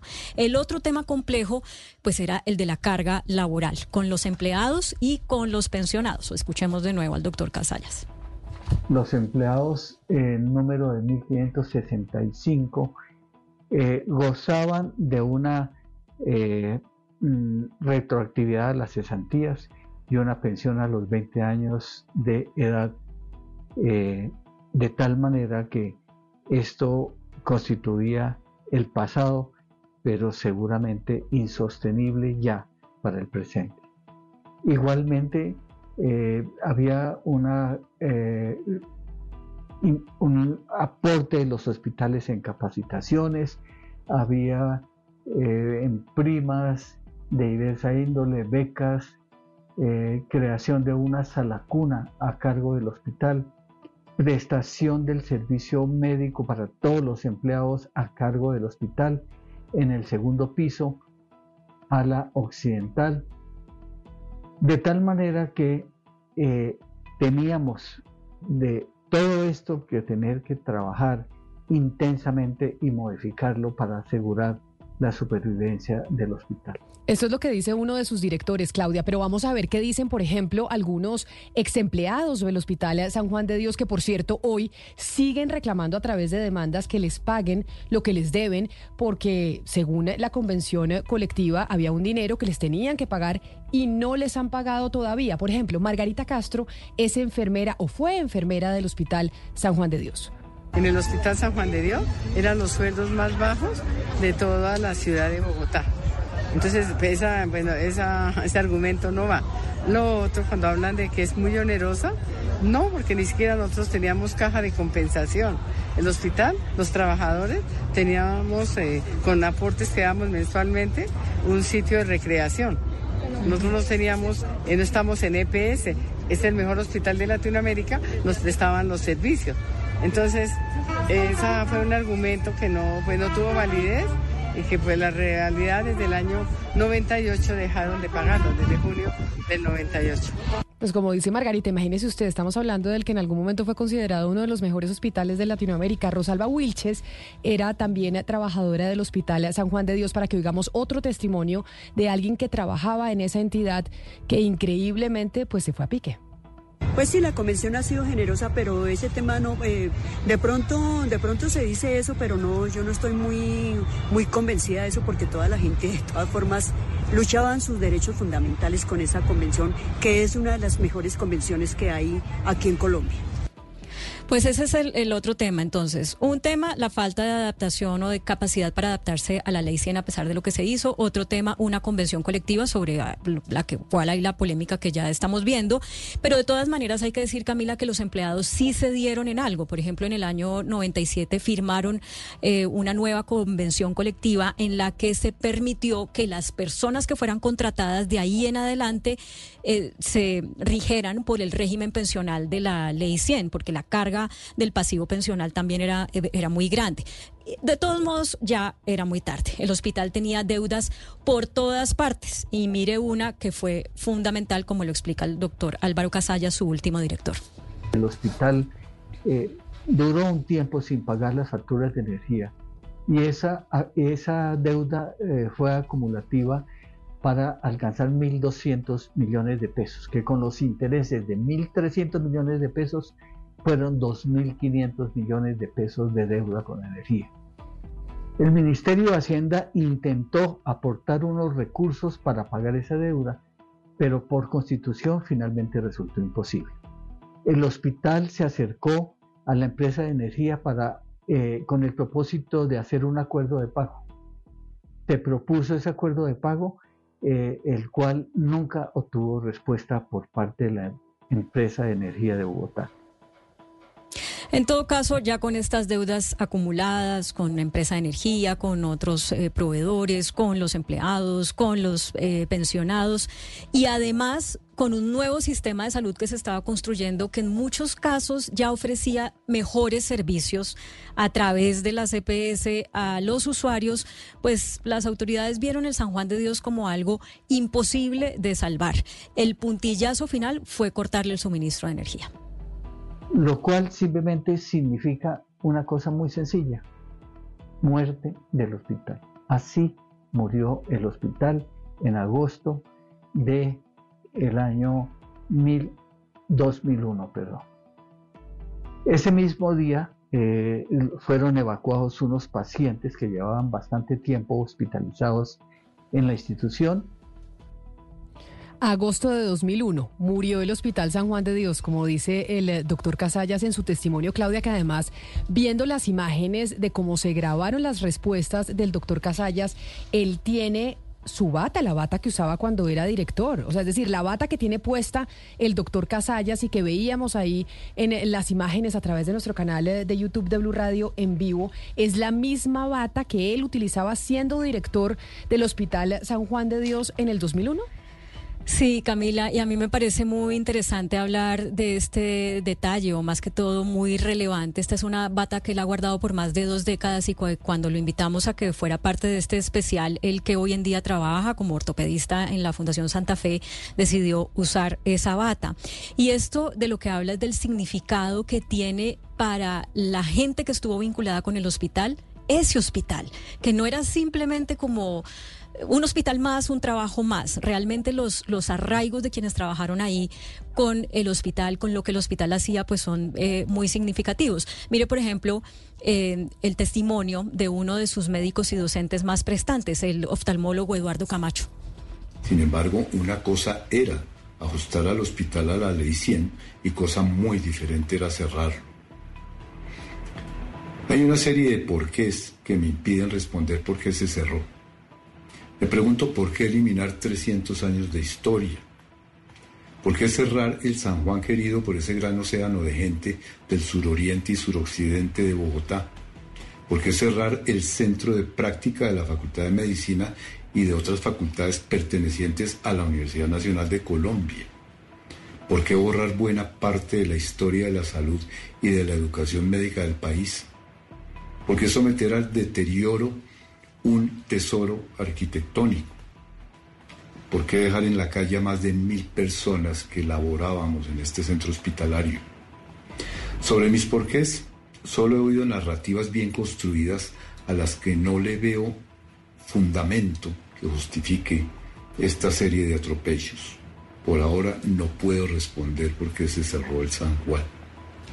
Bueno, con una tristeza que se conserva en la voz después de ya más de dos décadas. Uno de los médicos, Camila, que esperaba hacer su residencia en ortopedia en el Hospital San Juan de Dios, pero no la pudo hacer debido al cierre del hospital, es quien hoy es el decano de la Facultad de Medicina de la Universidad Nacional, el doctor José Fernando Galván, quien también tiene su propia opinión sobre por qué se cerró el San Juan de Dios. Creo que hubo múltiples factores. Uno de ellos fue la misma dinámica de la ley 100, eh, que unos años antes se había eh, em, colocado en, funcionamiento. Eh, también otro factor fue el hecho de no tener claramente un doliente. O sea, San Juan de Dios se cerró en el 2001 y nadie pensó que se iba a cerrar definitivamente y eso generó que no hubiera quien se dedicara a salvarlo, a tomar las medidas en ese momento indicado. Eh, después el, el, déficit fue creciendo progresivamente y después ya fue en un momento impagable por cualquier institución. Creo que eso, pues sumado a, un hospital que no estaba preparado para entrar a una dinámica de mercado como lo imponía la ley en su momento. La promesa tuvo un papel, pero creo que los factores que llevaron al cierre fueron otros múltiples. Eh, y, como mencioné, sobre todo el hospital no estar preparado para una dinámica de mercado como la que se vivía. O sea, la convención, como cualquier otra convención, seguramente tenía un, impacto, pero no creo que ese haya sido el factor eh, desencadenante para el cierre del hospital. El hospital no tenía un doliente, dice el doctor Galván, decano de medicina de la Universidad Nacional, y que esa fue una de las razones para la muerte de este tesoro arquitectónico, como decía el doctor eh, Camacho, y un hospital importantísimo en el continente. Claudia, pero usted, que le ha tocado cubrir todo esto históricamente desde hace 20 años, ¿cuál cree que fue realmente la razón para que se dejara morir al San Juan de Dios? Pues Camila, ya le respondo esa pregunta. Antes déjeme hacer una precisión. El último director del San Juan de Dios, el doctor Álvaro Casallas, a quien hemos oído, no es ortopedista, sino cirujano eh, de tórax. Ahí tuve un lapsus en, en la especialidad de él. Pero mire, para responderle su pregunta, yo creo que la causa fue que sucedió la tormenta perfecta, Camila. El hospital necesitaba más tiempo para poderse adaptar a la ley 100. Desde mi punto de vista, que recuerdo haber acompañado por muchos días de cobertura periodística a, los empleados en un drama humano muy duro, muy, muy duro, eh, eh, que es comprensible, pero claro, no ponderaron en ese momento la necesidad de renegociar de una manera más significativa la convención colectiva y también creo que en las autoridades del momento no tuvieron la visión para, para entender lo que se estaban jugando al tomar las decisiones que, que tomaron y pues tampoco tenían las herramientas. Pero aquí también hay que decir una cosa que simplemente la voy a dejar planteada porque es, es muy larga de explicar y es que el hospital no tendría por qué haber caído en esta situación económica económica tan terrible. ¿Por qué? Porque hubo un señor que se llamó José Joaquín Vargas, que fue el que donó todos los terrenos donde hoy están el CAN, el Campín, el barrio J. Vargas, eh, bueno, mejor dicho, media Bogotá. Y cuando este señor muere, en su testamento dice que esos terrenos se los deja al San Juan de Dios. ¿Qué pasa? El San Juan de Dios era eh, manejado por la beneficencia de Cundinamarca en ese tiempo, y entonces se asume que la beneficencia pues es una albacea del testimonio del señor eh, eh, Vargas pero no, no lo hace así, sino que la gobernación de Cundinamarca va vendiendo esa cantidad de terrenos y no le da esa plata al San Juan. Lo que hace la gobernación es irle dando cada año lo que nos explicó el doctor Casallas, que es el situado fiscal. Es decir, el Hospital San Juan de Dios recibió una herencia hiper mega requete contra millonaria, pero no vio esa plata nunca. Sencillamente le daban pues una cuota anual. Entonces, esa es otra parte de la historia, eh, pues que hace muy, muy complejo, eh, pues las, digamos, que hace que las posiciones sean como más fuertes de quienes dicen nos negamos a que el hospital, eh, a renegociar y a que el hospital eh, se muera, porque es que el hospital era millonario y no tenía por qué no tener plata eh, a pesar de la ley 100 y a pesar de la convención colectiva y, etcétera. El hecho es que este es un símbolo del fracaso del diálogo entre los diferentes niveles del Estado, Camila. Mire, Claudia, a propósito del fracaso del diálogo de los diferentes niveles del Estado, hay que recordar que desde esa fecha, desde el 2001 en agosto, cuando cuando pues se le quita la energía al San Juan de Dios y ahí es cuando pues muere el hospital. Han pasado, ojo, cuatro presidentes en seis periodos de gobierno, siete alcaldes de Bogotá incluido el alcalde, eh, el hoy presidente Gustavo Petro, y siete gobernadores del departamento de Cundinamarca. Y el hospital sigue cerrado, al menos como hospital, porque pues ahí se están haciendo algunas actividades eh, de tipo cultural y algunos recuentos históricos para la gente que quiere ir a ver y conocer esta historia. Pero a pesar de los presidentes, de los alcaldes y de los gobernadores que han pasado y de la intención y obsesión del alcalde Gustavo Petro de ese entonces y del hoy presidente Gustavo Petro de revivir el San Juan de Dios, eso todavía no ha sido posible. Todavía no ha sido posible, Camila, y por eso queremos que nuestros oyentes nos acompañen mañana y pasado mañana en la segunda y tercera parte de esta historia. Mañana vamos a continuar eh, explicándoles los pleitos jurídicos con los trabajadores, lo que han implicado varios fallos de la Corte Constitucional y un litigio muy, muy delicado sobre el valor patrimonial de los 24 edificios que componen el, el complejo hospitalario San Juan de Dios. Y además, importante conocer esta historia del San Juan de Dios, eh, Claudia, en el marco de la discusión de la reforma a la salud que se viene dando en este 2023 y que vamos a tener en el 2024. Porque usted misma nos lo dijo en el recuento de esta historia y lo mencionaron muchos de los invitados, y es, hay quienes le adjudican a la ley 100 la muerte del San Juan de Dios. Sí, ese es, es mañana eh, vamos a tener al secretario de salud del distrito después de contarles esta otra parte que ya les mencionaba y eso es parte de la conversación que hay que tener con él, volver a un sistema de salud que recoge un poco lo que había antes de la ley 100, acabar con aspectos de la ley 100 eh, en el marco de lo que es la recuperación de este hospital, ¿tiene sentido o no tiene sentido? Vamos a ir respondiendo todas esas preguntas. Son las 11 de la mañana, 57 minutos. Nosotros nos vamos a hacer una pausa y vendremos nuevamente con las noticias del mediodía para actualizarnos de qué está pasando en el Congreso de la República, en la Comisión Segunda, con el debate al eh, canciller Álvaro Leiva sobre la situación de la licitación de los pasaportes y también sobre esa pelea que tuvo en su momento, o por lo menos que se registró en medios de comunicación, que tuvo con la directora de la Defensa Jurídica del Estado, la doctora Marta Lucía Zamora.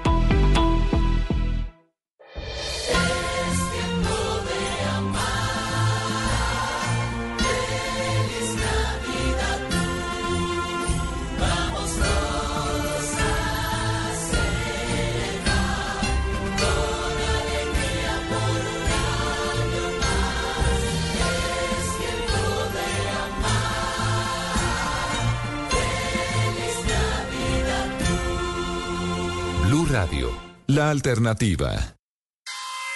No es el sonido de una alarma. Somos nosotros que hemos detectado un posible defecto en el airbag del conductor de los modelos Chevrolet. Cruz modelo 2010 a 2016. Orlando modelo 2012 a 2014. Tracker y Sonic modelo 2013 a 2018. Agenda ya tu cita en chevrolet.com.co, campañas de seguridad y cámbialo gratis.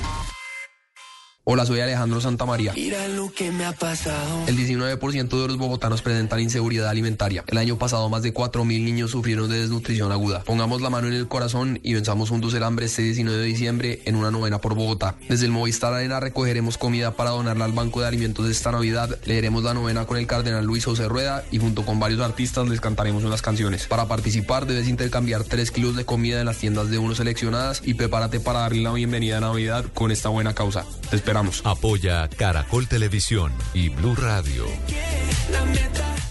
Los equipos de fútbol se han preparado todo el año para esto. La gran final. Nosotros también. Este miércoles. En busca de la estrella. Medellín. Junior de Barranquilla. La alternativa. Futbolera también en nuestro canal de YouTube. Radio. Más que radio. ¿Tiene un producto natural para la tos? Naturalmente. Digan no, no, no a la tos con miel tertos. Con totumo, sauco, eucalipto, miel y propóleo. En Colombia son las 12 del día en punto. Buenos días. ¿Tiene un producto natural para la tos? Naturalmente. Digan no, no, no a la tos con miel tertos. Con totumo, sauco, eucalipto, miel y propóleo. ¿Y qué otros productos de Natural Freshly tiene? Apetifor, que mejora el apetito. Fibofor, fibra fuertemente natural. ¿Y qué antiinflamatorio tiene? Finacid, la solución antiinflamatoria de origen natural. Solicite productos Natural Freshly. Tratamientos científicos con productos naturales. Es un fitoterapéutico, no exceder su consumo. Lee indicaciones y contraindicaciones en la etiqueta. Si los síntomas persisten, consulte a su médico. Registro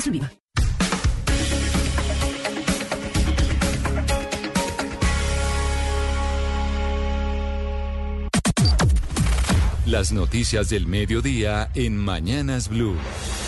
Y al mediodía, como siempre, los actualizamos del resumen de las noticias más importantes que suceden a esta hora en Colombia y en el mundo. Y mucha atención por, con esta noticia porque la Comisión de Investigación y Acusación de la Cámara de Representantes ordenó la apertura de investigación previa en contra del presidente Gustavo Petro después de que la Fiscalía compulsara copias para investigar si se incurrió en algún delito en la financiación de la campaña presidencial. Esto a raíz del interrogatorio presentado por su hijo Nicolás Petro el pasado 2 de agosto. Andrés Carmona.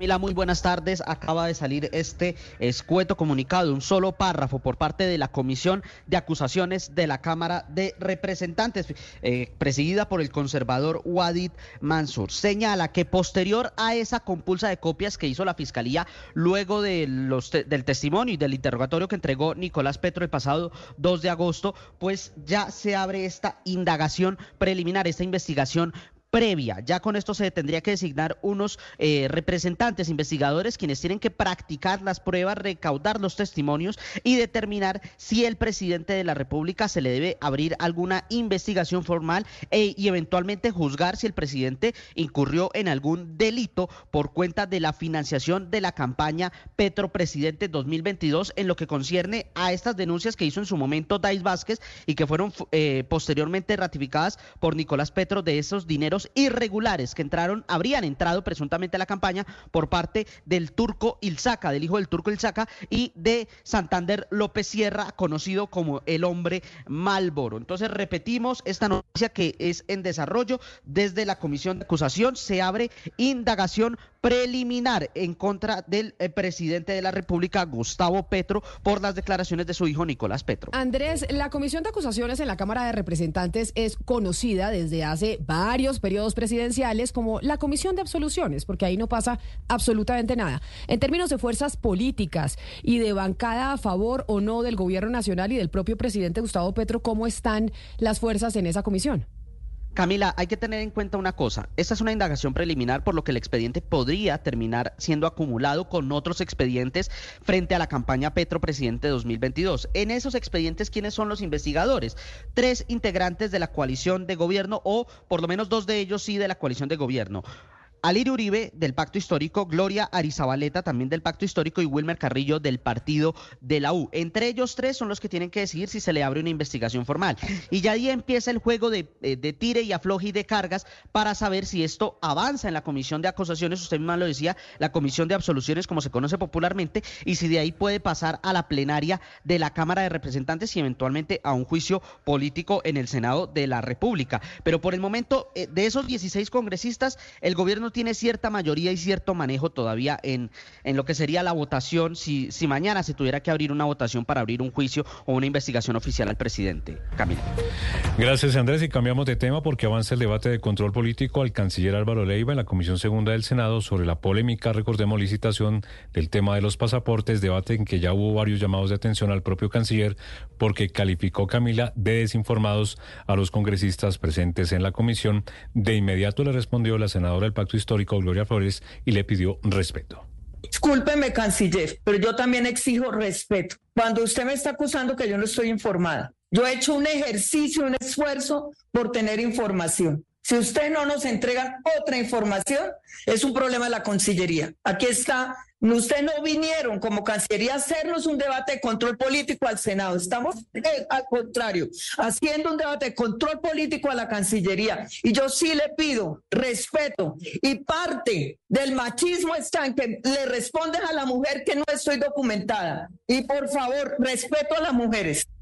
Ahí está respondiendo Gloria Flores, pero es que les dijo, tienen que leer, tienen, que, leer, si me van a hacer un debate, más o menos. Están totalmente desinformados, les dijo, es que el, debate ha sido fuerte para el canciller porque todos los congresistas Camila le han dicho, no se centre en la doctora Marta Lucía Zamora, no se centre en la entrevista que dio a la revista Cambio, sino necesito que nos responda por el tema de la licitación de pasaportes y el canciller se ha ido y le insisten, él insisten y, y no, digamos, no se ha centrado el debate. Tan duro ha sido el debate en, eh, en la Comisión Segunda cuenta que el canciller se refirió a su hijo y defendió las actuaciones de su hijo Jorge Leiva, quien recordemos, pues se conoció, apareció, según dijo él, por coincidencia en reuniones en un hotel en París con personas que están vinculadas a la licitación, donde, según dijo Jorge Leiva, hijo del canciller Álvaro Leiva, pues nunca se habló, o él nunca habló de los pasaportes. Esto dijo el canciller en la Comisión Segunda defendiendo a su hijo. Coronel escribió el domingo pasado una columna en que dice que mi hijo viaja mucho. Claro que viaja mucho. Mi niño, pasado mañana, cumple 54 años. Mi niño, lo dije en un debate. Pregúntenle a mi niño, denúncienlo, llévenlo a la fiscalía. Pues obviamente dice, habla del niño, obviamente eh, de irónicamente. Forma, de forma sarcástica, porque dice que él se defienda solito porque ya tiene 54 años. Claro, y el canciller insiste en que no, nunca gritó a Marta Lucía Zamora, la saliente directora de la Agencia Jurídica del Estado, dice que no va a ser tan torpe para gritarla y mm, dice que ella la acusa de y va a decir que va a enviar información a la fiscalía que demuestran eh, pruebas sobre presuntas irregularidades en esa entidad del Estado por parte de la doctora Marta Lucía Zamora. A ver cómo termina entonces ese debate al canciller Álvaro Leiva. Y no siendo pocas las reformas que tiene en eh, su haber el Congreso de la República para el 2024, el presidente Gustavo Petro reveló las bases de lo que quiere sea la reforma a la justicia que se va a presentar el próximo año y una de ellas es que tenga más peso la confesión de los delincuentes en los procesos judiciales para acelerar los resultados de la rama y combatir la impunidad. Santiago Rincón. Hola, muy buenas tardes. Lo primero que ha reconocido el presidente Gustavo Petro es que el Congreso va a paso muy lento por cuenta de las reformas sociales y le ha pedido celeridad, precisamente porque tiene pensado y le ha pedido a las altas cortes que trabajen con el gobierno en un proyecto consensuado de reforma a la justicia, pero ya sentó las bases de lo que él espera de esa reforma y es que tenga mucho más peso en los procesos judiciales la confesión de los delincuentes para que se pueda derrotar la impunidad. Pero si se hace también en la verdad del delincuente, en la confesión, tendríamos muchísima más eficacia. Para que el delincuente confiese, tiene que haber una negociación en la justicia entre el poder judicial y el delincuente. Si eso se permite empoderar a través de la ley, de la reforma, podríamos disminuir los niveles de impunidad en Colombia. Otra de las reformas que quiere hacer el presidente Gustavo Petro a la justicia es lo que ha llamado la fragmentación en los casos de conflicto armado, que los paramilitares tengan que ir a justicia y paz, que los guerrilleros y militares tengan que ir a la JEP, que los civiles se mantengan en la justicia ordinaria, dice el presidente, ha sido el primer obstáculo para conocer la verdad. Y volvemos al Congreso de la República porque a esta hora el Centro Democrático pide el hundimiento de la reforma laboral en la Comisión Séptima de la Cámara de Representantes. Marcela Peña. Pues eh, es lo Amir, el principal argumento del representante Andrés Forero, que está pidiendo el archivo del proyecto, es que solo se va a aumentar la informalidad en el país. Para justificar su posición, le lanzó de paso pullas a Intias Prilla, que en el debate sobre la regulación de cannabis de auto adulto terminó citando a varios cantantes de reggaetón. A Fercho, a Carol G para tratar de convencer a los colegas. Yo voy a utilizar una frase, doctora María Fernanda, de un pensador francés del siglo que es Raymond Aron. Había una foto de Simone Veil, una gran mujer, muy valiosa. y básicamente el argumento principal del Centro Democrático es que esta reforma, entre otras cosas, le va a dar superpoderes a los sindicatos, especialmente a los de empresas más grandes. Sin embargo, no todo es oposición para la reforma. Hoy la Embajada de los Estados Unidos en Colombia emitió un mensaje a través de su cuenta de X en la que está respaldando un poco el capítulo colectivo de derechos colectivos de esta reforma. Dice que está de acuerdo con que sindicatos libres, fuertes, independientes y democráticos son un medio necesario para este fin y esenciales para la democracia y que le complace al gobierno de Joe Biden que Colombia esté intentando abordar directamente las recomendaciones de la OCDE para reducir la informalidad laboral, eliminar la subcontratación abusiva y prohibir el uso indebido de pactos colectivos. Marcela, gracias. 12 del día, 9 minutos. Y a propósito del debate al canciller Álvaro Leiva en la comisión segunda, en, como, en donde, como hemos registrado, se ha ido lanza en ristre en contra de la doctora Marta Lucía Zamora, quien era la directora de la Defensa Jurídica del Estado. Zamora escribe a través de su cuenta en X hace algunos minutos el siguiente mensaje, refiriéndose al debate y a las respuestas que ha dado el canciller Álvaro Leiva. Dice, el canciller Álvaro Leiva utiliza el ataque infundado a través de una supuesta corrupción de la agencia para defender su propia responsabilidad en el manejo delictivo de la licitación de los pasaportes. No respondió nada y su personalidad, intereses y medios hablan por sí solos. Es Lobodan. Ahí estamos viendo quienes están conectados a través de nuestro canal de YouTube. Ven el trino de la doctora Marta Lucía Zamora en donde le resalto esta frase, en donde el manejo delictivo de la licitación de los pasaportes. Aquí Zamora está acusando al canciller Álvaro Leiva de cometer un delito en esa licitación. Pues es una, eh, digamos, una serie de acusaciones porque Leiva también la acusa a ella y dice que va a enviar pruebas a la fiscalía sobre posibles irregularidades en contratación cuando ella estuvo en esa agencia jurídica del Estado. Es un, pues un enfrentamiento, un cara a cara y un cruce de acusaciones entre las dos partes. Y cambiamos de tema porque terminó la COP28, la cumbre del cambio climático en Dubái, y en las últimas horas la ministra de Ambiente, Susana Mohamed, aseguró que hacen falta mecanismos de implementación y nuevas medidas extraordinarias por parte de quienes hacen parte de esa cumbre para luchar contra el cambio climático. Oscar Torres. Desde el pasado 30 de noviembre se llevó a cabo en Dubái la Conferencia de las Naciones Unidas sobre el Cambio Climático, más conocida como la COP28. Allí varios países del mundo se reunieron para hablar de las metas y retos en materia de cambio climático. En representación de Colombia estuvo durante la cumbre la ministra de Ambiente Susana Muhammad, quien en las conclusiones de este evento dio a conocer los crudos resultados de esta COP28.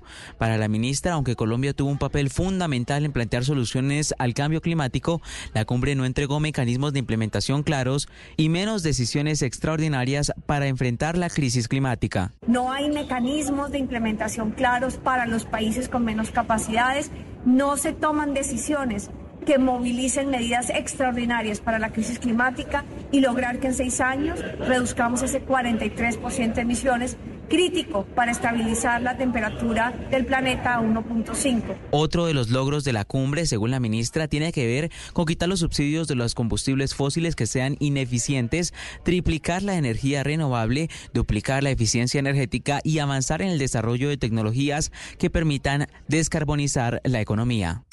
La noticia internacional. Desafiante y dispuesto a testificar en una audiencia pública, así llegó Hunter Biden al Congreso para afrontar las acusaciones de los republicanos y para asegurar que su padre, Joe Biden, no tiene nada que ver con sus negocios ni con ninguna irregularidad. Let me state as clearly as I can. My father was not financially involved in my business, not as a practicing lawyer, not as a board member of Burisma, not my partnership with a Chinese private businessman. Déjenme ser tan claro como pueda, mi papá no estuvo involucrado en mis negocios, ni como abogado, ni como miembro de una junta directiva en Burisma, ni tampoco en mis alianzas con empresarios privados chinos, aseguró Hunter, quien a su vez reconoció que se ha equivocado y ha cometido errores por cuenta de su adicción a las drogas y al alcohol. Su declaración busca restarle méritos a la investigación con fines de juicio político que los republicanos adelantan en contra de su padre, Joe Biden, supuestamente por recibir sobornos y beneficiarse de los negocios de Hunter. De hecho, esta tarde se espera que voten para formalizar esa investigación.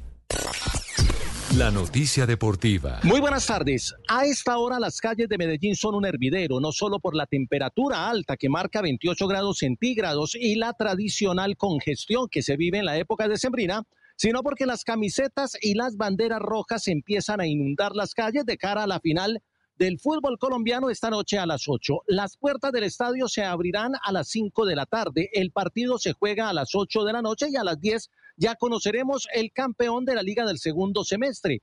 Junior viene con una ventaja de un gol luego de su victoria 3 por 2 en Barranquilla y ahora Medellín tendrá que remontar por un gol para obligar a los lanzamientos desde el punto penal o por más anotaciones para conseguir el título de manera directa. Para Medellín significaría la séptima estrella, para el Junior de Barranquilla la décima. Es un juego abierto de buen fútbol como se vivió en Barranquilla y la expectativa es alta en la ciudad de Medellín. La noticia a esta hora es que el Independiente Medellín repetiría la misma nómina inicialista que actuó en Barranquilla ante el Junior en los primeros minutos. El juego y la expectativa es alta en Medellín y en Blue Radio tendremos cubrimiento especial y transmisión gigante en horas de la noche. Las principales tendencias en redes sociales.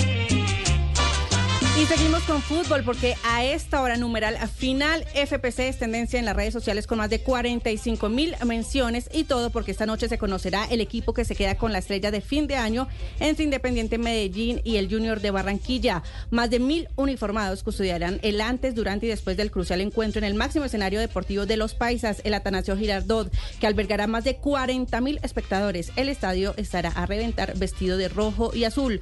Por tercera vez, tras el primer semestre del 2016, y el segundo del 2018, ambos clubes definirán en esta cancha el nuevo monarca del balompié nacional. Recuerden que esta tendencia y todas las noticias las pueden encontrar en blurradio.com.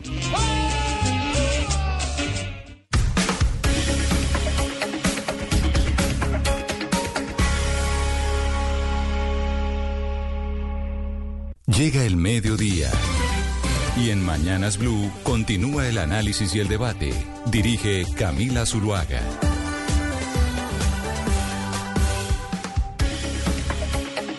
Son las 12 del día, 16 minutos, y les damos la bienvenida nuevamente a quienes estaban en sus noticias locales en Cali, en Barranquilla, en Medellín y en Bucaramanga. Gracias por seguir conectados con nosotros aquí a la emisión central de Mañanas Blue. Seguimos a través de nuestro canal de YouTube de Blue Radio en vivo.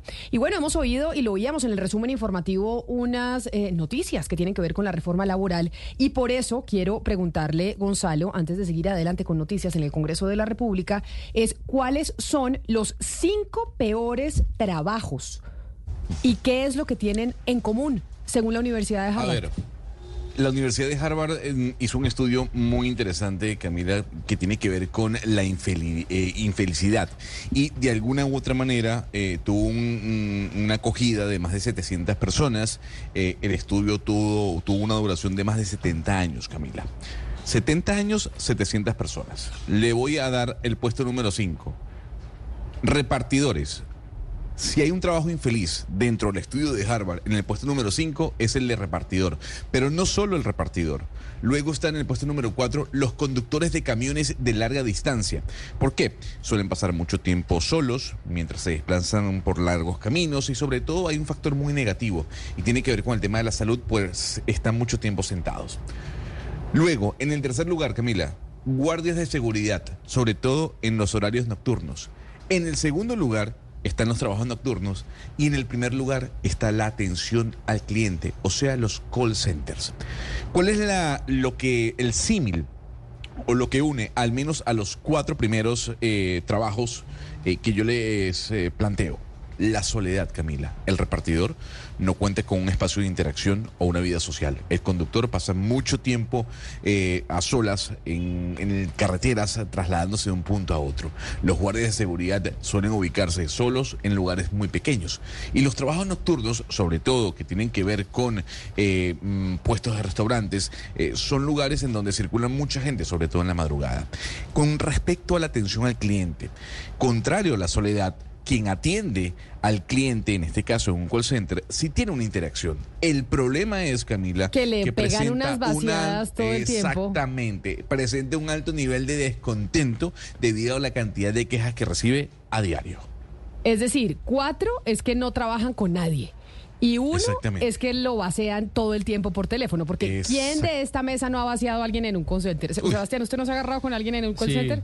Pobre gente, porque además no es culpa de ellos. Porque, sí, porque muchos reciben órdenes y puede haber que una empresa tenga cosas irracionales y lógicas absurdas, pero ellos siguen órdenes. No, es que ellos les dan unas hojas. Entonces, si el cliente le pregunta esto, usted responde esto. Si le, y uno le dice, señorita, pero por favor no me responda lo que está diciendo el libreto y entienda lo que le estoy diciendo. Y obviamente, pues ellos no tienen mucho margen de, maniobra. Sí, como la señora, ¿cómo se llama la, señora, la de Comcel? no, bueno, pues que eso sí fue un horror. No, ¿cómo se llama? Patricia, era la señora Patricia. La señora Patricia. La que se enloqueció con el call center de Comcel, Oscar. Sí, sí. Oiga, pero de, ser, celador, Camila, en horas de la noche debe ser muy complicado. Pues es que trabajar de noche tiene que ser muy difícil porque pues el cuerpo humano está acostumbrado a dormir de noche y vivir de día. Imagínese esos camioneros que se trasladan de Nueva York a Los Ángeles, por ejemplo, en los Estados Unidos solos, ¿no? Manejando por largas distancias. Pero mire, Gonzalo, ¿no hay una canción de Arjona que habla de los camioneros que son felices en las carreteras y no sé qué? Creo que hay una canción de Arjona. Hay una canción, usted hay una canción de Arjona. Y, y, cosa culposa, o sea, que se esconde en el closet, porque yo esa canción de Arjona no la conozco. Hay, creo Yo que es. Arjona el que habla de los camioneros y la carretera y no sé qué, que son felices. Por eso es que me sorprende que estén entre los más aburridos. El, de, el de los camioneros. Pero los DJs ¿no? y barmans eh, sí No. son muy acompañados y muy felices por las noches. Claro. Está muy la noche. Claro, pero- es que la pero, relación social es importantísima. La relación social es Total. importantísima, pero allá que estamos hablando de trabajadores y de los trabajos pues más difíciles, bueno, Sebastián, acordémonos de la historia de cuando desde quiénes son los que pagan en los, las nóminas del Estado, es decir, a los empleados públicos les paga eh, Claro, Hacienda. Hacienda. Pues, eh, el, el tesoro, que es, pues, digamos, la, la caja donde están todos los recursos de la nación, eh, lo que se llama el tesoro, pues lo maneja Hacienda. Y la nómina de la nación, más o menos, ¿cuánto es? Es decir, ¿cuánto e- este país, e- esta empresa que se llama Colombia, Sí. tiene pues muchos empleados? ¿Cuánto nos cuestan esos empleados? ¿Usted tiene el dato? No, no tengo la to- lo- los datos que tengo en la cabeza es el, el presupuesto del próximo año son 500 billones de pesos, más o menos 120 se, se van en deuda, más o menos cie- 170, 180 en funcionamiento y funcionamiento es, Es- el rubro donde entran los salarios tanto de contratistas como de personas que están en nómina. Como lo decía Gabriel García Márquez, este país es el país del realismo mágico. Y en el 2023, este año, hace algunas semanas, el mes pasado, cuando se estaba pagando la nómina, cuando estaban haciendo enter desde el eh, Ministerio de Hacienda para pagarle a los empleados de esta gran empresa que se llama Colombia, supuestamente enviaron tres veces el pago. Es decir, de- ahora- sacaron- es como si yo lo voy a usted y se me va tres veces el pago de lo que le debo. Sí, es como que Blue Radio me pague lo que ahorita me tiene que pagar en, en este 15 de diciembre, eh, diciembre, enero y febrero de un tacazo. Exacto. ¿Y qué pasó con esa plata? ¿Ya la pudieron recuperar o no? Porque es que eso es de verdad de realismo mágico. ¿Qué pasó con esa plata y de cuánta plata estamos hablando? Que incluso hubo apertura de investigación de la Procuraduría, de la Contraloría, porque no estamos hablando de dos pesos. Sí, no se ha podido recuperar. Eh, lo que dice Hacienda, Camila, es que, eh, y literalmente se lo tomo acá del equipo de prensa del Ministerio de Hacienda, me dicen, Sebastián, fue un archivo defectuoso y se va a recuperar todo el dinero. Con la nómina de diciembre, completamente descartado el tema del hackeo, porque ha habido algunos rumores de que se pudo haber tratado un hackeo. eh, desde Hacienda me lo descartan dicen, las personas a las que no se les logró reversar la operación, se le congelará, se le congelará el pago en diciembre. Entonces, claro, usted le pagan en noviembre, le pagaron noviembre, diciembre y enero. Por la razón que sea, que no se pudo devolver lo que no le tocaba, pues no le pagan en diciembre, según lo que me dice Hacienda. Pues por entonces por eso la pregunta si lo que le dicen a usted es cierto desde el Ministerio de Hacienda que ya capítulo cerrado porque van a poder recuperar la plata y porque además a los que les pagaron y no, no devolvieron el dinero no les van a pagar los las siguientes eh, quincenas es que quiero saludar a la senadora del Centro Democrático Paola Elgui- Holguín porque la senadora Holguín junto al representante Juan Fernando Espinal denunciaron al ministro de Hacienda y Crédito Público Ricardo Bonilla por peculado culposo que recorde- recordemos que cuando usted lo acusan de culposo es que usted hizo algo, cometió Claro. un delito, pero no fue a propósito. Claro. El doloso es que sí lo quería cometer.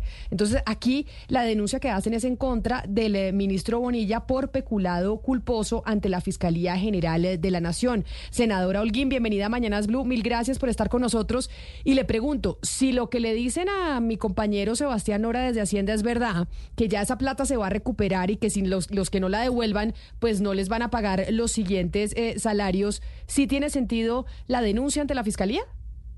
Aquí hay varias cosas importantes. La primera es, yo como senadora de la República estoy obligada a denunciar si se da la posible comisión de un delito. En este caso, cuando el propio ministerio en un comunicado público reconoce que pagó dos y tres veces, eh, sabiendo que él es el custodio de unos recursos del Estado, pues ahí se configura el delito de peculado culposo, que es el artículo 400. Pero yo tengo una preocupación, es porque hemos enviado de manera reiterada derechos de petición al Ministerio de Hacienda para que sea claro en las cifras a quién se le consignó, eh, cuánto ha recuperado y la verdad es que no ha dado respuesta. Hasta ahora ellos lo que dicen es que se ha recuperado la mayoría de los recursos, que todavía faltan entre 45 mil y 60 mil millones para recuperar, pero es que esto es plata pública y este es un tema muy serio. Entonces, primero, aquí mi obligación era pues denunciar la posible comisión de un delito, que fue lo que hice. Y la preocupación que yo tengo es que al parecer mi propio ministerio tiene suficientemente claro la cifra de cuánto fue lo que consignó extra, a quién se lo consignó y la cifra exacta de lo que falta por recuperar. Senador Holguín, eh, usted dice que esta eh, denuncia es por peculado culposo, ¿cierto? Pero uno se pregunta si en alguna parte, de acuerdo con lo que ustedes eh, tienen de información, hubo dolo, si en algún funcionario, si en alguna parte de la cadena que llevó pues a este, a este error, a esto que pasó, hubo dolo, o cómo va a ser el, proceso, se van a concentrar en, en, esto que es culposo y se van a quedar ahí. ¿Cómo sería el proceso completo? Lo que pasa es que nosotros hacemos la denuncia basada en la información pública que existe hoy, que, parece demostrar que fue un error y que no hay culpa, pero son las autoridades competentes, es decir, la justicia la que tiene que determinar si hubo uno o no hubo dolo, porque esa sí no es competencia mía, yo no soy ente judicial. Senadora, senadora, eh, dentro de eso que usted dice que sería bueno que los colombianos tengamos los números en la mesa, no sé si usted le ha pedido a Hacienda que exactamente le discrimine a su oficina eh, cuánta plata se perdió, a qué entidades, etcétera, etcétera. Y dos, eh, no sé si usted maneja la teoría o le han llegado o algo ha sabido que se habla que pudo haber sido un hackeo, que unos hackers o unos, unos ladrones cibernéticos pudieron acceder a este tema de la nómina y pagarla y robarse una plata. Eh, a mí no me ha llegado la, la información de un posible hackeo. Eh, si es así, sería muy importante que, que se conociera y yo he elevado hasta el momento dos derechos de petición al Ministerio de Hacienda. Lo que corresponde es que si no contestan después de estos dos, pues procedería a entablar la tutela. Senador Holguín, usted dice que hay algunos derechos de petición, o le entiendo que algunos derechos de petición no han sido respondidos. ¿Cuál es la información que usted está requiriendo en esos eh, derechos de petición y, que todavía no conoce? Toda la información exacta eh, para saber exactamente cuál fue el monto de los recursos que se perdieron, cuántos recursos recuperaron, como toda la información general para poder tener el dato exacto de qué fue lo que sucedió con este hecho que se presentó el pasado 24 de noviembre y del cual solo tenemos la información que está dado a través de medios o del comunicado del propio ministerio. Pero usted qué tesis maneja, senadora? Es decir, obviamente cuando uno pone una denuncia ante la fiscalía, pues que quiere, quiere que la fiscalía encuentre qué fue lo que sucedió. Pero en este caso, ¿Qué fue lo que pasó? Es decir, ¿cómo puede ser posible que en el Estado colombiano, en esta gran empresa que se llama Colombia, cuando se van a pagar los salarios, ups, se nos fueron tres salarios en un solo pago? Lo que pasa es que este es un hecho inédito. Aquí ya hubo una, un presunto delito porque es que el solo hecho de usted haber puesto en riesgo un dinero y hoy, de hecho, todavía hay un dinero extraviado, no nos digamos mentiras, es que hoy todavía hay unos recursos que no se han podido recuperar. Nosotros, ¿qué le estamos preguntando a la, a la entidad? que nos diga cuál es el monto total de los recursos que giraron de manera injustificada, a qué entidades y a qué proveedores se les efectuó ese giro, qué número de, de funcionarios y proveedores eh, lo recibieron, cuáles fueron las causas que motivaron este supuesto error, las medidas o acciones que tomó el ministerio para, para asegurar la administración correcta y el manejo correcto de los, de los bienes públicos. A nosotros, ¿qué nos preocupa? Que después de hacer la petición, ellos nos dicen que como esa información requerida eh, eh, que esa información requerida les exige a ellos un mayor tiempo, que necesitan más tiempo para poder cumplir cabalmente y responder. Eh, entonces, pues uno ahí siente angustia porque cuál es el control real que tiene el Ministerio de Hacienda sobre la información de recursos públicos. Y pues claro que tenemos angustia porque esa plata es de todos los colombianos. Esos recursos públicos son de absolutamente todos. Senadora Paola Holguín, mil gracias por haber estado hoy con nosotros y pues a ver qué pasa en la fiscalía y si hay respuesta, más de lo que pasa en la fiscalía, si hay respuesta directamente del Ministerio de Hacienda sobre qué sucedió con esa plata, porque no puede ser que es que hayamos espichado mal el botón a la hora de pagar la nómina y se nos haya ido tres veces el pago y no solo uno como debe ser. Mil gracias por haber estado aquí con nosotros en Mañanas Blue. Muchas gracias a usted, doctora Camila, y esperamos que se esclarezca, porque además este es un hecho inédito que, que deja ver cierta irresponsabilidad en el manejo de los recursos públicos. 12 del día, 29 minutos. Es que sí es como de no creer, ¿no, Sebastián? Que es que esto hace cuánto pasó, como tres semanas, cuando se pagaron los, los eh, salarios de noviembre. El salario, exacto, fue de noviembre. Lo que serían el salario noviembre, diciembre, y acuérdese que algunos funcionarios después de diciembre tiene prima. No sé si en ese error se fue la prima también. que, no, es que no puede ser. No puede ser que eso nos esté pasando. Y, y, eso no es que uno, o sea, la prim, los sueldos del Estado no se pagan solamente haciendo un clic. Eso tiene que hacer, tiene, eso surte unos trámites y unas verificaciones y unas cosas. yo supongo que hoy en día tiene que haber mucha tecnología detrás, Camila. No, no veo a un señor detrás en un cuarto oscuro espichando un botón. Y si eso pasó, yo sí creo que Hacienda tiene que hacer una, auditoría y explicar al país qué es lo que falló. No puede ser que, que, cuando que se pague la nómina del Estado como yo le transfiero plata a usted en Nequi, Sebastián, en David Plata. Y, quería corregir, es que cuando se me preguntó, eh, no tenía los datos frescos para, para corregir. Del próximo año, el gasto en funcionamiento es de 310 billones, con B, 310 billones. Y dentro de eso está pues, los salarios, que es el rubro gasto de personal, que para el próximo año, Camila, son 54.9 billones. Gasto de personal y que no haya algún tipo de respuesta ni de transparencia concreta del parte del Ministerio de Hacienda, Oscar. Es que el ministerio sí tiene que salir a decir qué fue lo que pasó. ¿Qué sucedió? ¿Por qué se pagó? Eh, les, dio caja para tres meses de pagar las nóminas del Estado. Camila, pero además, ¿quién garantiza que un hecho como esto no vuelva a ocurrir? Porque es que estamos hablando de la plata de nosotros. Es decir, es la plata de todos los colombianos. Son nuestros impuestos que están allí. Entonces, que la respuesta sea no, pues nos equivocamos, que es que estamos mirando qué medida vamos a tomar. Si esa es la respuesta que le dan a una congresista que está, tiene la investidura para hacer la solicitud que está haciendo, ¿qué pasará con el resto de los colombianos? ¿Qué, o sea, nosotros acá, humildes servidores, ¿qué, ¿qué razón tenemos de exactamente qué está pasando con nuestra plata? Porque son nuestros impuestos, que de una manera, como usted bien lo dice olímpicamente, Camila, van hundiendo un botón y van, y, y van pagando. No, eso no es la manera como se tratan los recursos públicos que son sagrados. Yo sí creo que esto amerita mucha, una explicación mucho más profunda por parte del Ministerio de Hacienda, Camila. Me dice Jesús, un oyente en el 301-764-4108. Yo no sé si usted tenga ese ranking, Gonzalo, que en el ranking de seguridad cibernética a nivel mundial, Colombia tiene una muy baja posición, que nosotros en términos de seguridad cibernética, pues estamos muy atrasados. Y recordemos que este 2023 yo no sé si fue el 2023 o ya el 2022, pues nos deja muchas entidades del Estado hackeadas, el INVIMA, que le, tocó a la gente en el INVIMA volver a hacer los trámites en papel. Las, perdón, Gonzalo, la, CPS. No se preocupe. Hace un año. También, algunas CPS sufrieron ataques. Exacto. Entonces, yo no sé, ¿usted tiene ese ranking, Gonzalo? ¿O sabe del ranking del que nos habla el oyente?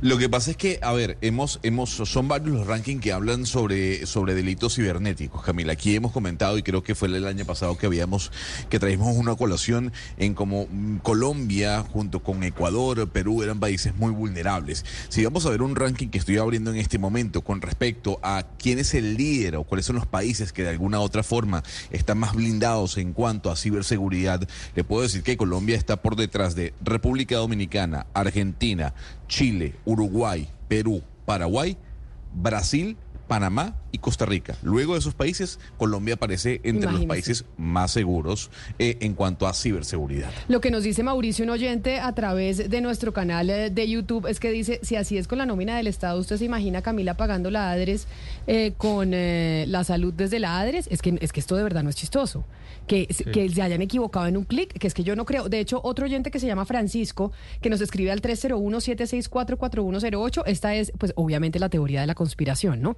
Y es que no se debe descartar un propósito político dado que se acerca a diciembre. ¿Será? No creo. Entonces ya es pensar muy mal, ¿no? No, pero si algo de pasa es que, y el Estado muestra muchas ineficiencias, y acá es cuando a veces nosotros, Camila, pues sé que somos antipáticos, y, pero los, libertarios decimos, oiga, e, en, vez de cobrar tantos impuestos a la gente, primero haga que el Estado sea más, eficiente, que se gaste bien, que se, no, se gaste plata, que haya auditorías. Entonces nos están pidiendo cada vez más impuestos y, lo, y con lo que sea y ni siquiera se gasta bien, o incluso en muchas entidades que ni siquiera se ha podido gastar todo lo que se tiene porque el Estado tiene un montón de ineficiencias. Pero bueno. Y, que se, y, que se, y que se pague mal. Oscar, 12 del día, 34 minutos. Déjeme ver la camiseta, que, la camisa que tiene puesta usted hoy, porque no lo he visto con, eh, con la camiseta del Junior puesta. Usted tiene camisa amarilla, pero no lo veo a través de nuestro canal eh, de YouTube con la camiseta del Junior, que yo creería que en Barranquilla están pues de, fiesta en ese solazo. Vamos por la décima, Camila. vamos por la décima, ya tenemos a Millonarios en la mira. Quiero contarle, hoy es la décima en Medellín. Póngale fe. Así va a ser, Camila. En la mira faltan seis.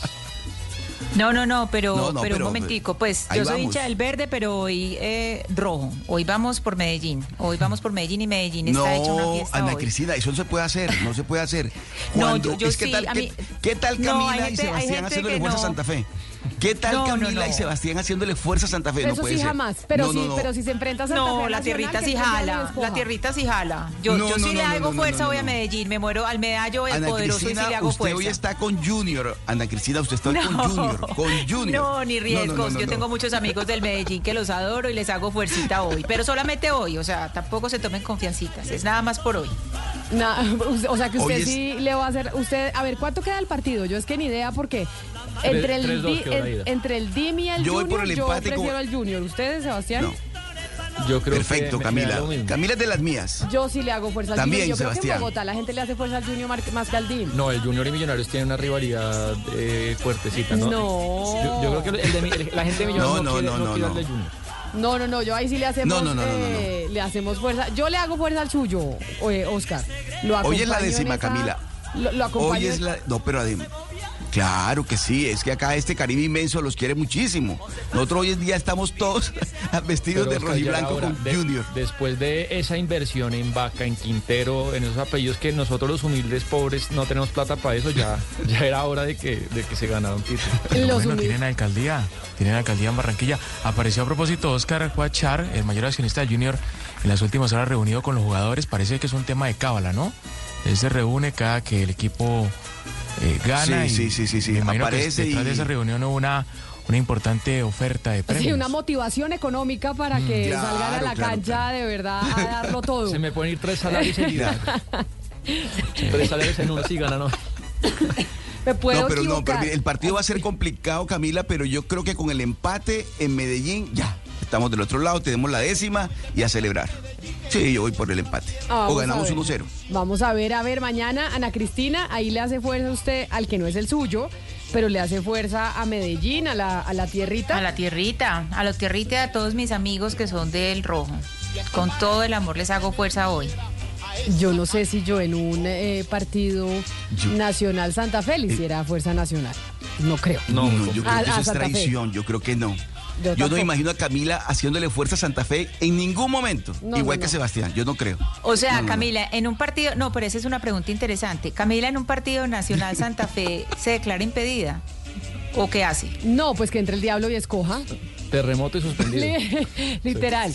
Que entre, que entre el diablo y es que escoja. si uno, uno cuando eh, es- tiene esa rivalidad, por mí que Santa Fe pierda hasta los vuelos. Exactamente. Si hasta los vuelos se pierde. 12 del día, 38 minutos, se terminó la COP28, la cumbre climática que fue organizada en Dubái y llega a su fin hoy después de varios días en donde Colombia y la ministra Susana Muhammad y el presidente Gustavo Petro fueron a hablar de la, transacción- de la transición energética, del cambio climático, de la descarbonización de la economía. Pero eso de verdad de dejar de usar petróleo, de la descarbonización de la economía, de volvernos líderes en estos temas, ¿es factible o no? ¿Qué conclusiones deja COP28 terminando el 2023? El eh, profesor Esteban Rossi es consultor y desarrollador de proyectos de carbono y nos acompaña a esta hora en eh, Blue Radio. Doctor Rossi, bienvenido. Mil gracias por acompañarnos. Muchas gracias. Buen día. Buenas tardes. Y es, ¿qué conclusión se puede sacar de lo que pasó en, este, en esta COP28? Es decir, sí se, todos los planes que se propusieron y el, eh, la agenda y el discurso con el que fue el gobierno de Colombia, ¿son factibles que se materialicen o no? Em, ahí hay, digamos que varias consideraciones importantes que hacer antes de, de poder decir si estos compromisos son factibles o no. Eh, yo resaltaría dos cosas eh, importantes de esta COP. Primero, que por primera vez tuvimos eh, como un diálogo pragmático, amigable, incluyente con diversos sectores, incluyendo el sector petrolero y el sector financiero. Esto es muy valioso para desarrollar como, digamos, una hoja de ruta internacional que, mm, pues, que sí se pueda lograr en el mediano plazo. Em, en cuanto a los, digamos, las grandes preguntas y digamos las implicaciones de lo que sí puede o no puede ser factible para un país como Colombia, el panorama es mucho más difícil y los resultados quizás se deben interpretar con mucha, mucha más precaución. Em, quizás el, el tema que preocupa o llama la atención o requiere como mucho más análisis en el futuro tiene que ver con el interés del sector financiero internacional en participar, invertir, apoyar la transición energética, pero quedándose con un pedazo del negocio de la energía. Y eso es muy importante para países en desarrollo y para Colombia, porque si nosotros nos equivocamos en la transición energética y permitimos que los precios de la energía suban o permitimos que Em, se pierda una parte de los ingresos importantes del Estado que vienen de los hidrocarburos y no se logre reemplazar oportunamente, entonces vamos a tener unos costos de vida mucho más elevados, y vamos a perder competitividad industrial y pues básicamente todo lo que eh, valoramos profundamente de la vida moderna depende de contar con energía barata y de buena calidad. Y si eso cambia, em, pues tendremos unos desafíos grandes en el mediano plazo. Ese sería como el resumen, así como para empezar. Fíjese que hay un debate muy interesante sobre eh, ese, ese cambio y transformación a una energía mucho más limpia y, y, ahí viene la utilización de algunos materiales que se deben explotar de la tierra, como por ejemplo es el cobre.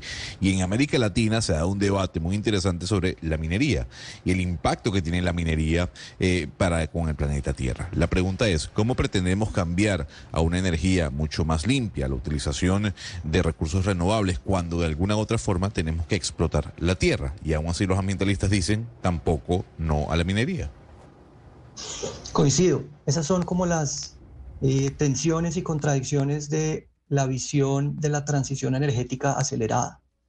Eh, si tratamos de sustituir los hidrocarburos, que son el motor y la estructura de toda la industria, eh, y de, de, nuevo, como, como decía, de las bases de la vida moderna, muy rápidamente nos encontramos con unos desafíos técnicos, logísticos y de implementación muy complicados.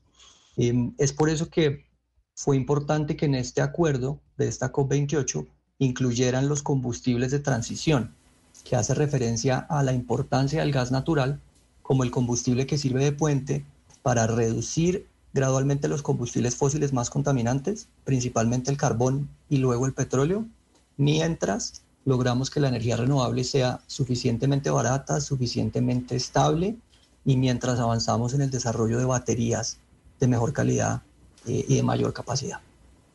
Señor Rossi, eh, la ministra de Medio Ambiente, Susana Muhammad, dijo al cierre de, de esta COP28 que, pues, que está, lo, que se había pactado, lo que pactaron estos 200 países, sin duda es un paso adelante, pero, y le, le digo con comillas, como lo dijo ella, no suministra el equilibrio necesario para reforzar la acción mundial.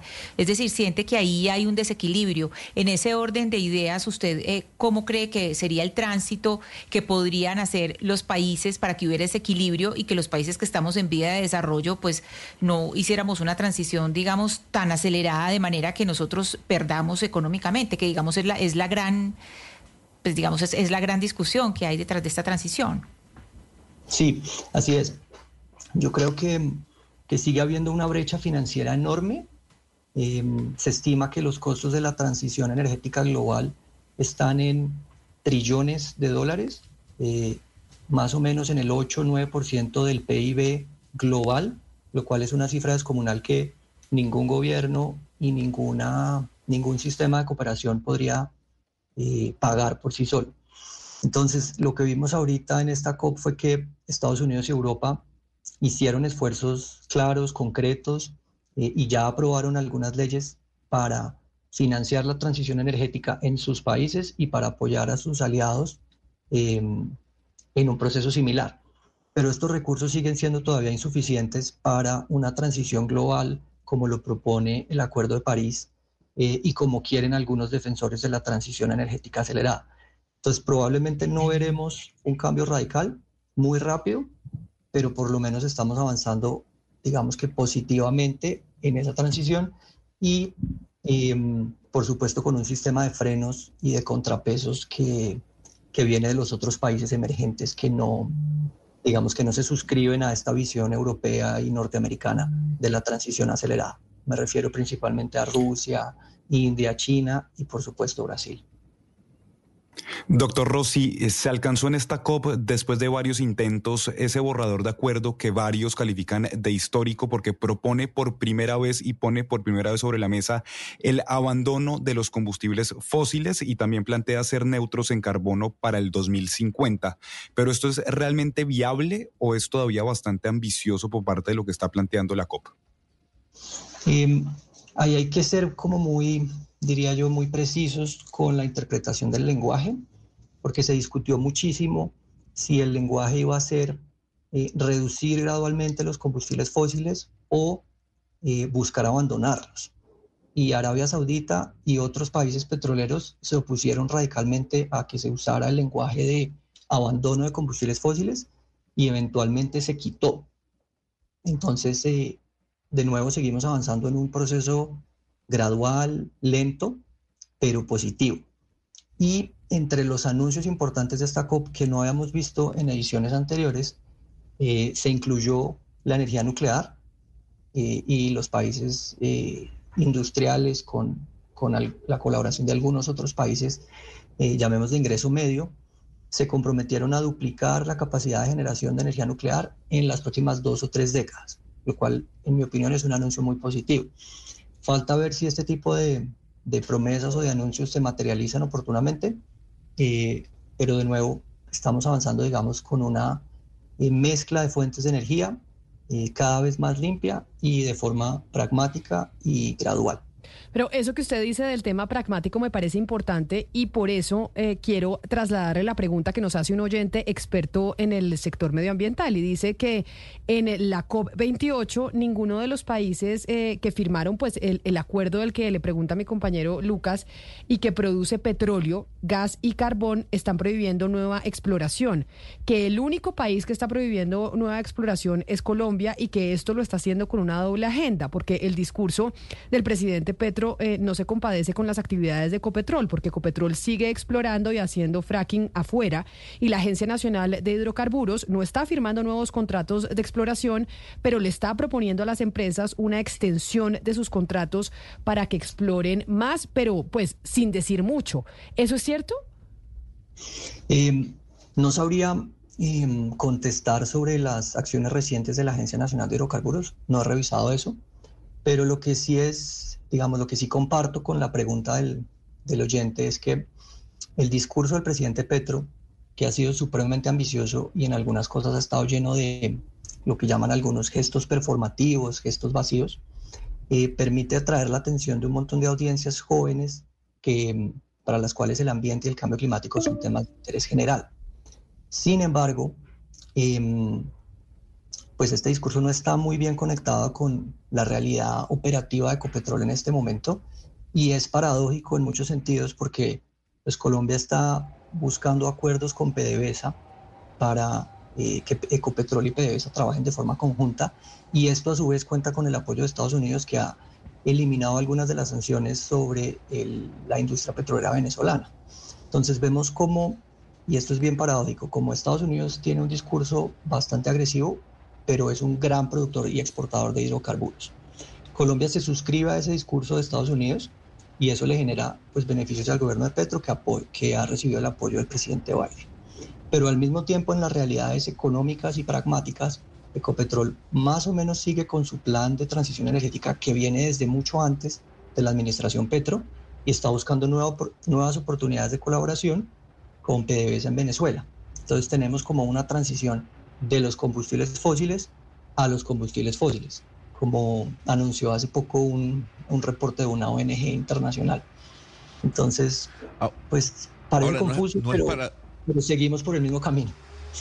¿No es paradójico que en esta COP28 no haya estado presente Joe Biden, no haya estado presente Xi Jinping, más allá de que hayan enviado a emisarios, eh, y que además se haya hecho en Dubái ¿no es completamente paradójico que los líderes de los dos países que más contaminan no hayan estado presentes? Sí, em, hay varias interpretaciones encontradas y como discursos contradictorios al respecto. Em, desde el punto de vista, digamos, crítico, pesimista, algunos dirían pues que no tiene mucho sentido que un gran número de países muy pequeños, con economías muy pequeñas, eh, se discutan a negociar sobre un, un documento que no tiene, eh, digamos que es un acuerdo, que no es política pública, cuando el futuro de las emisiones del mundo depende de unos pocos países que son los que van a crecer mucho en las próximas décadas, que, pues como les decía, son estos países emergentes. Esa sería la mirada pesimista. Pero Señor Rossi, la mirada, entre... dime. Sí, adelante, no, siga con... con siga No, adelante. y la mirada, y la mirada optimista sería, pues estamos considerando la transición como un proceso mucho más lento y por eso involucramos al sector petrolero desde el principio. Y eso a mí me parece muy valioso.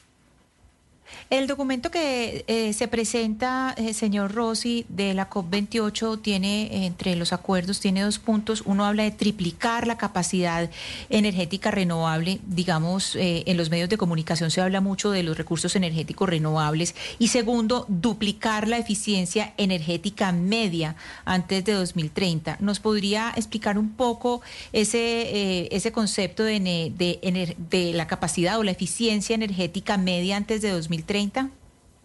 Sí, esa es una de las, eh, de las oportunidades, digamos, de más fácil implementación.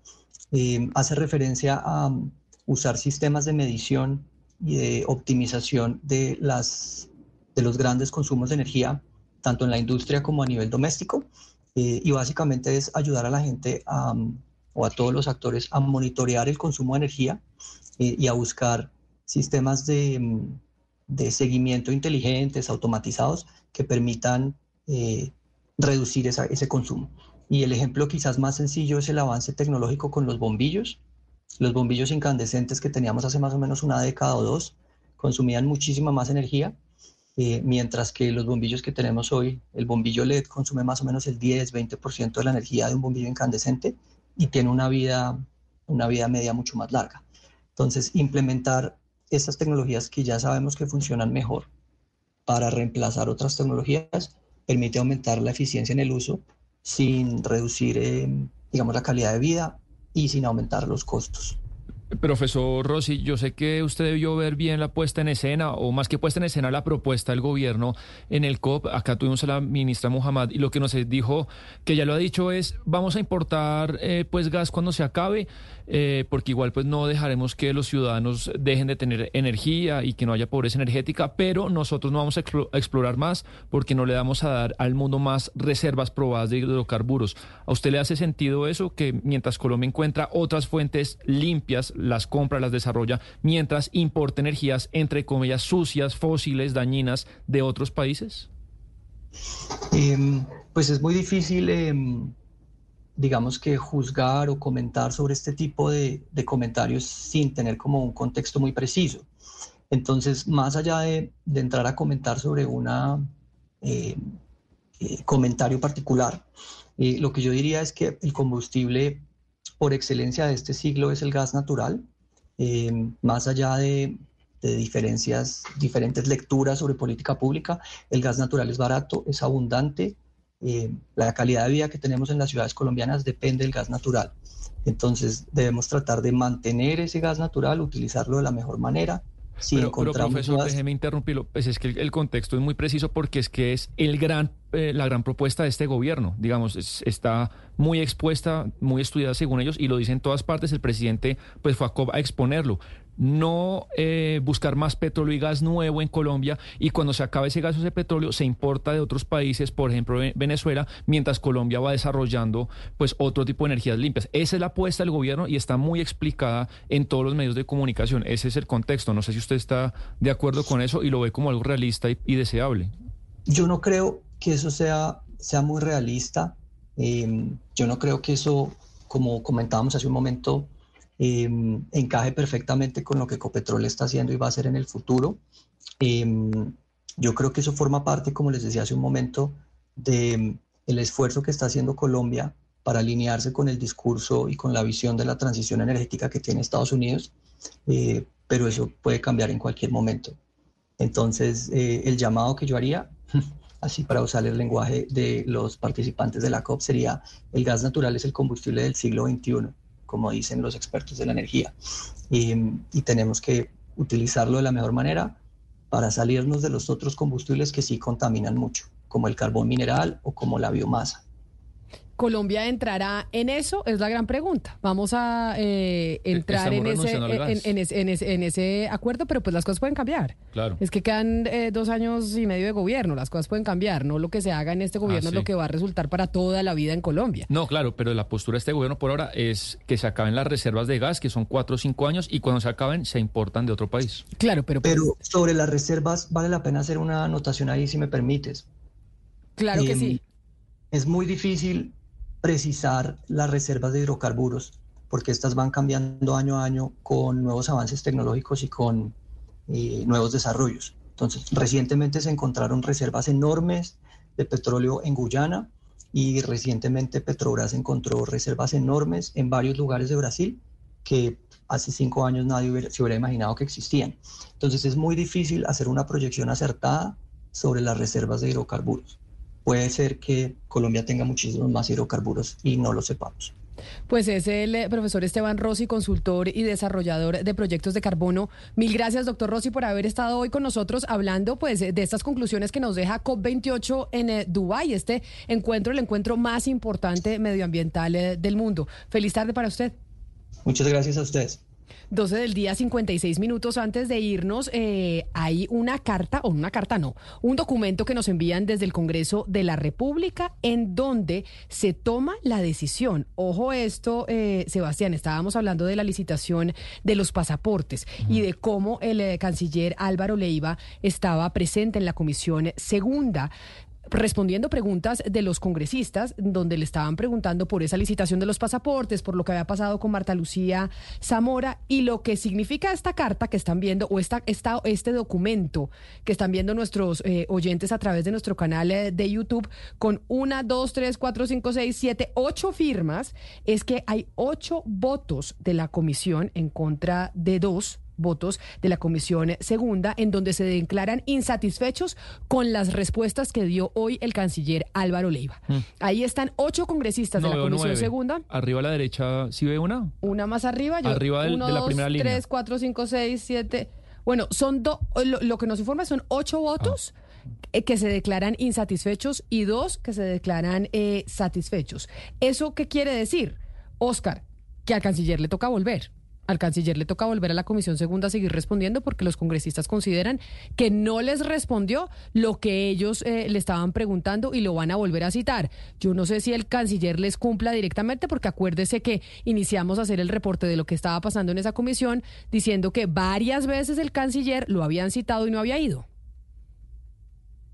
Le va a tocar volver y le va a tocar volver en un tono más conciliador. Es que por más que a uno le guste o no le guste, hay una investidura que representa el señor senador que lo está citando, que le está diciendo venga para acá porque queremos que nos cuente qué fue lo que pasó.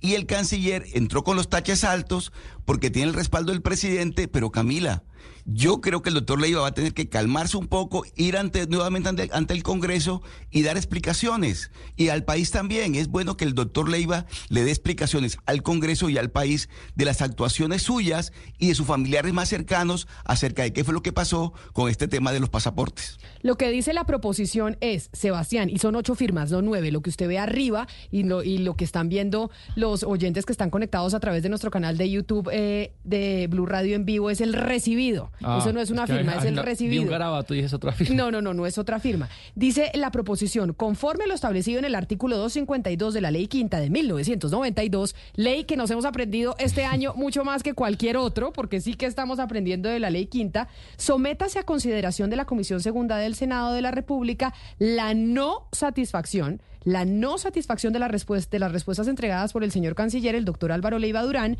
en su citación al debate de control político citado para hoy, miércoles 13 de diciembre de 2023, en el recinto de esta comisión. Es lo que dice la proposición, en donde pues 8 a 2 le dicen al canciller, no estamos satisfechos, lo vamos a volver a citar, pero no sé si vaya al canciller a ir, pero pues sí es una respuesta sobre todo política, de decirle, no quedamos contentos con lo que usted vino a decir. Es que hagamos memoria de, de lo que empezó esto a lo que va. ¿En qué empezó, Camila? En que algunos medios, algunos técnicos le dijeron al canciller, esa, eh, esa licitación no está bien hecha. Y ahora vea lo, que- en lo que pasó. Es- está muy, muy grande el- el- el problema. Así llegamos nosotros al final de esta emisión eh, de Mañanas Blue. Ustedes sigan conectados con Blue Radio porque llegan todos nuestros compañeros de Meridiano Blue y del servicio informativo a actualizarnos de lo que pasa con las noticias en Colombia y en el mundo.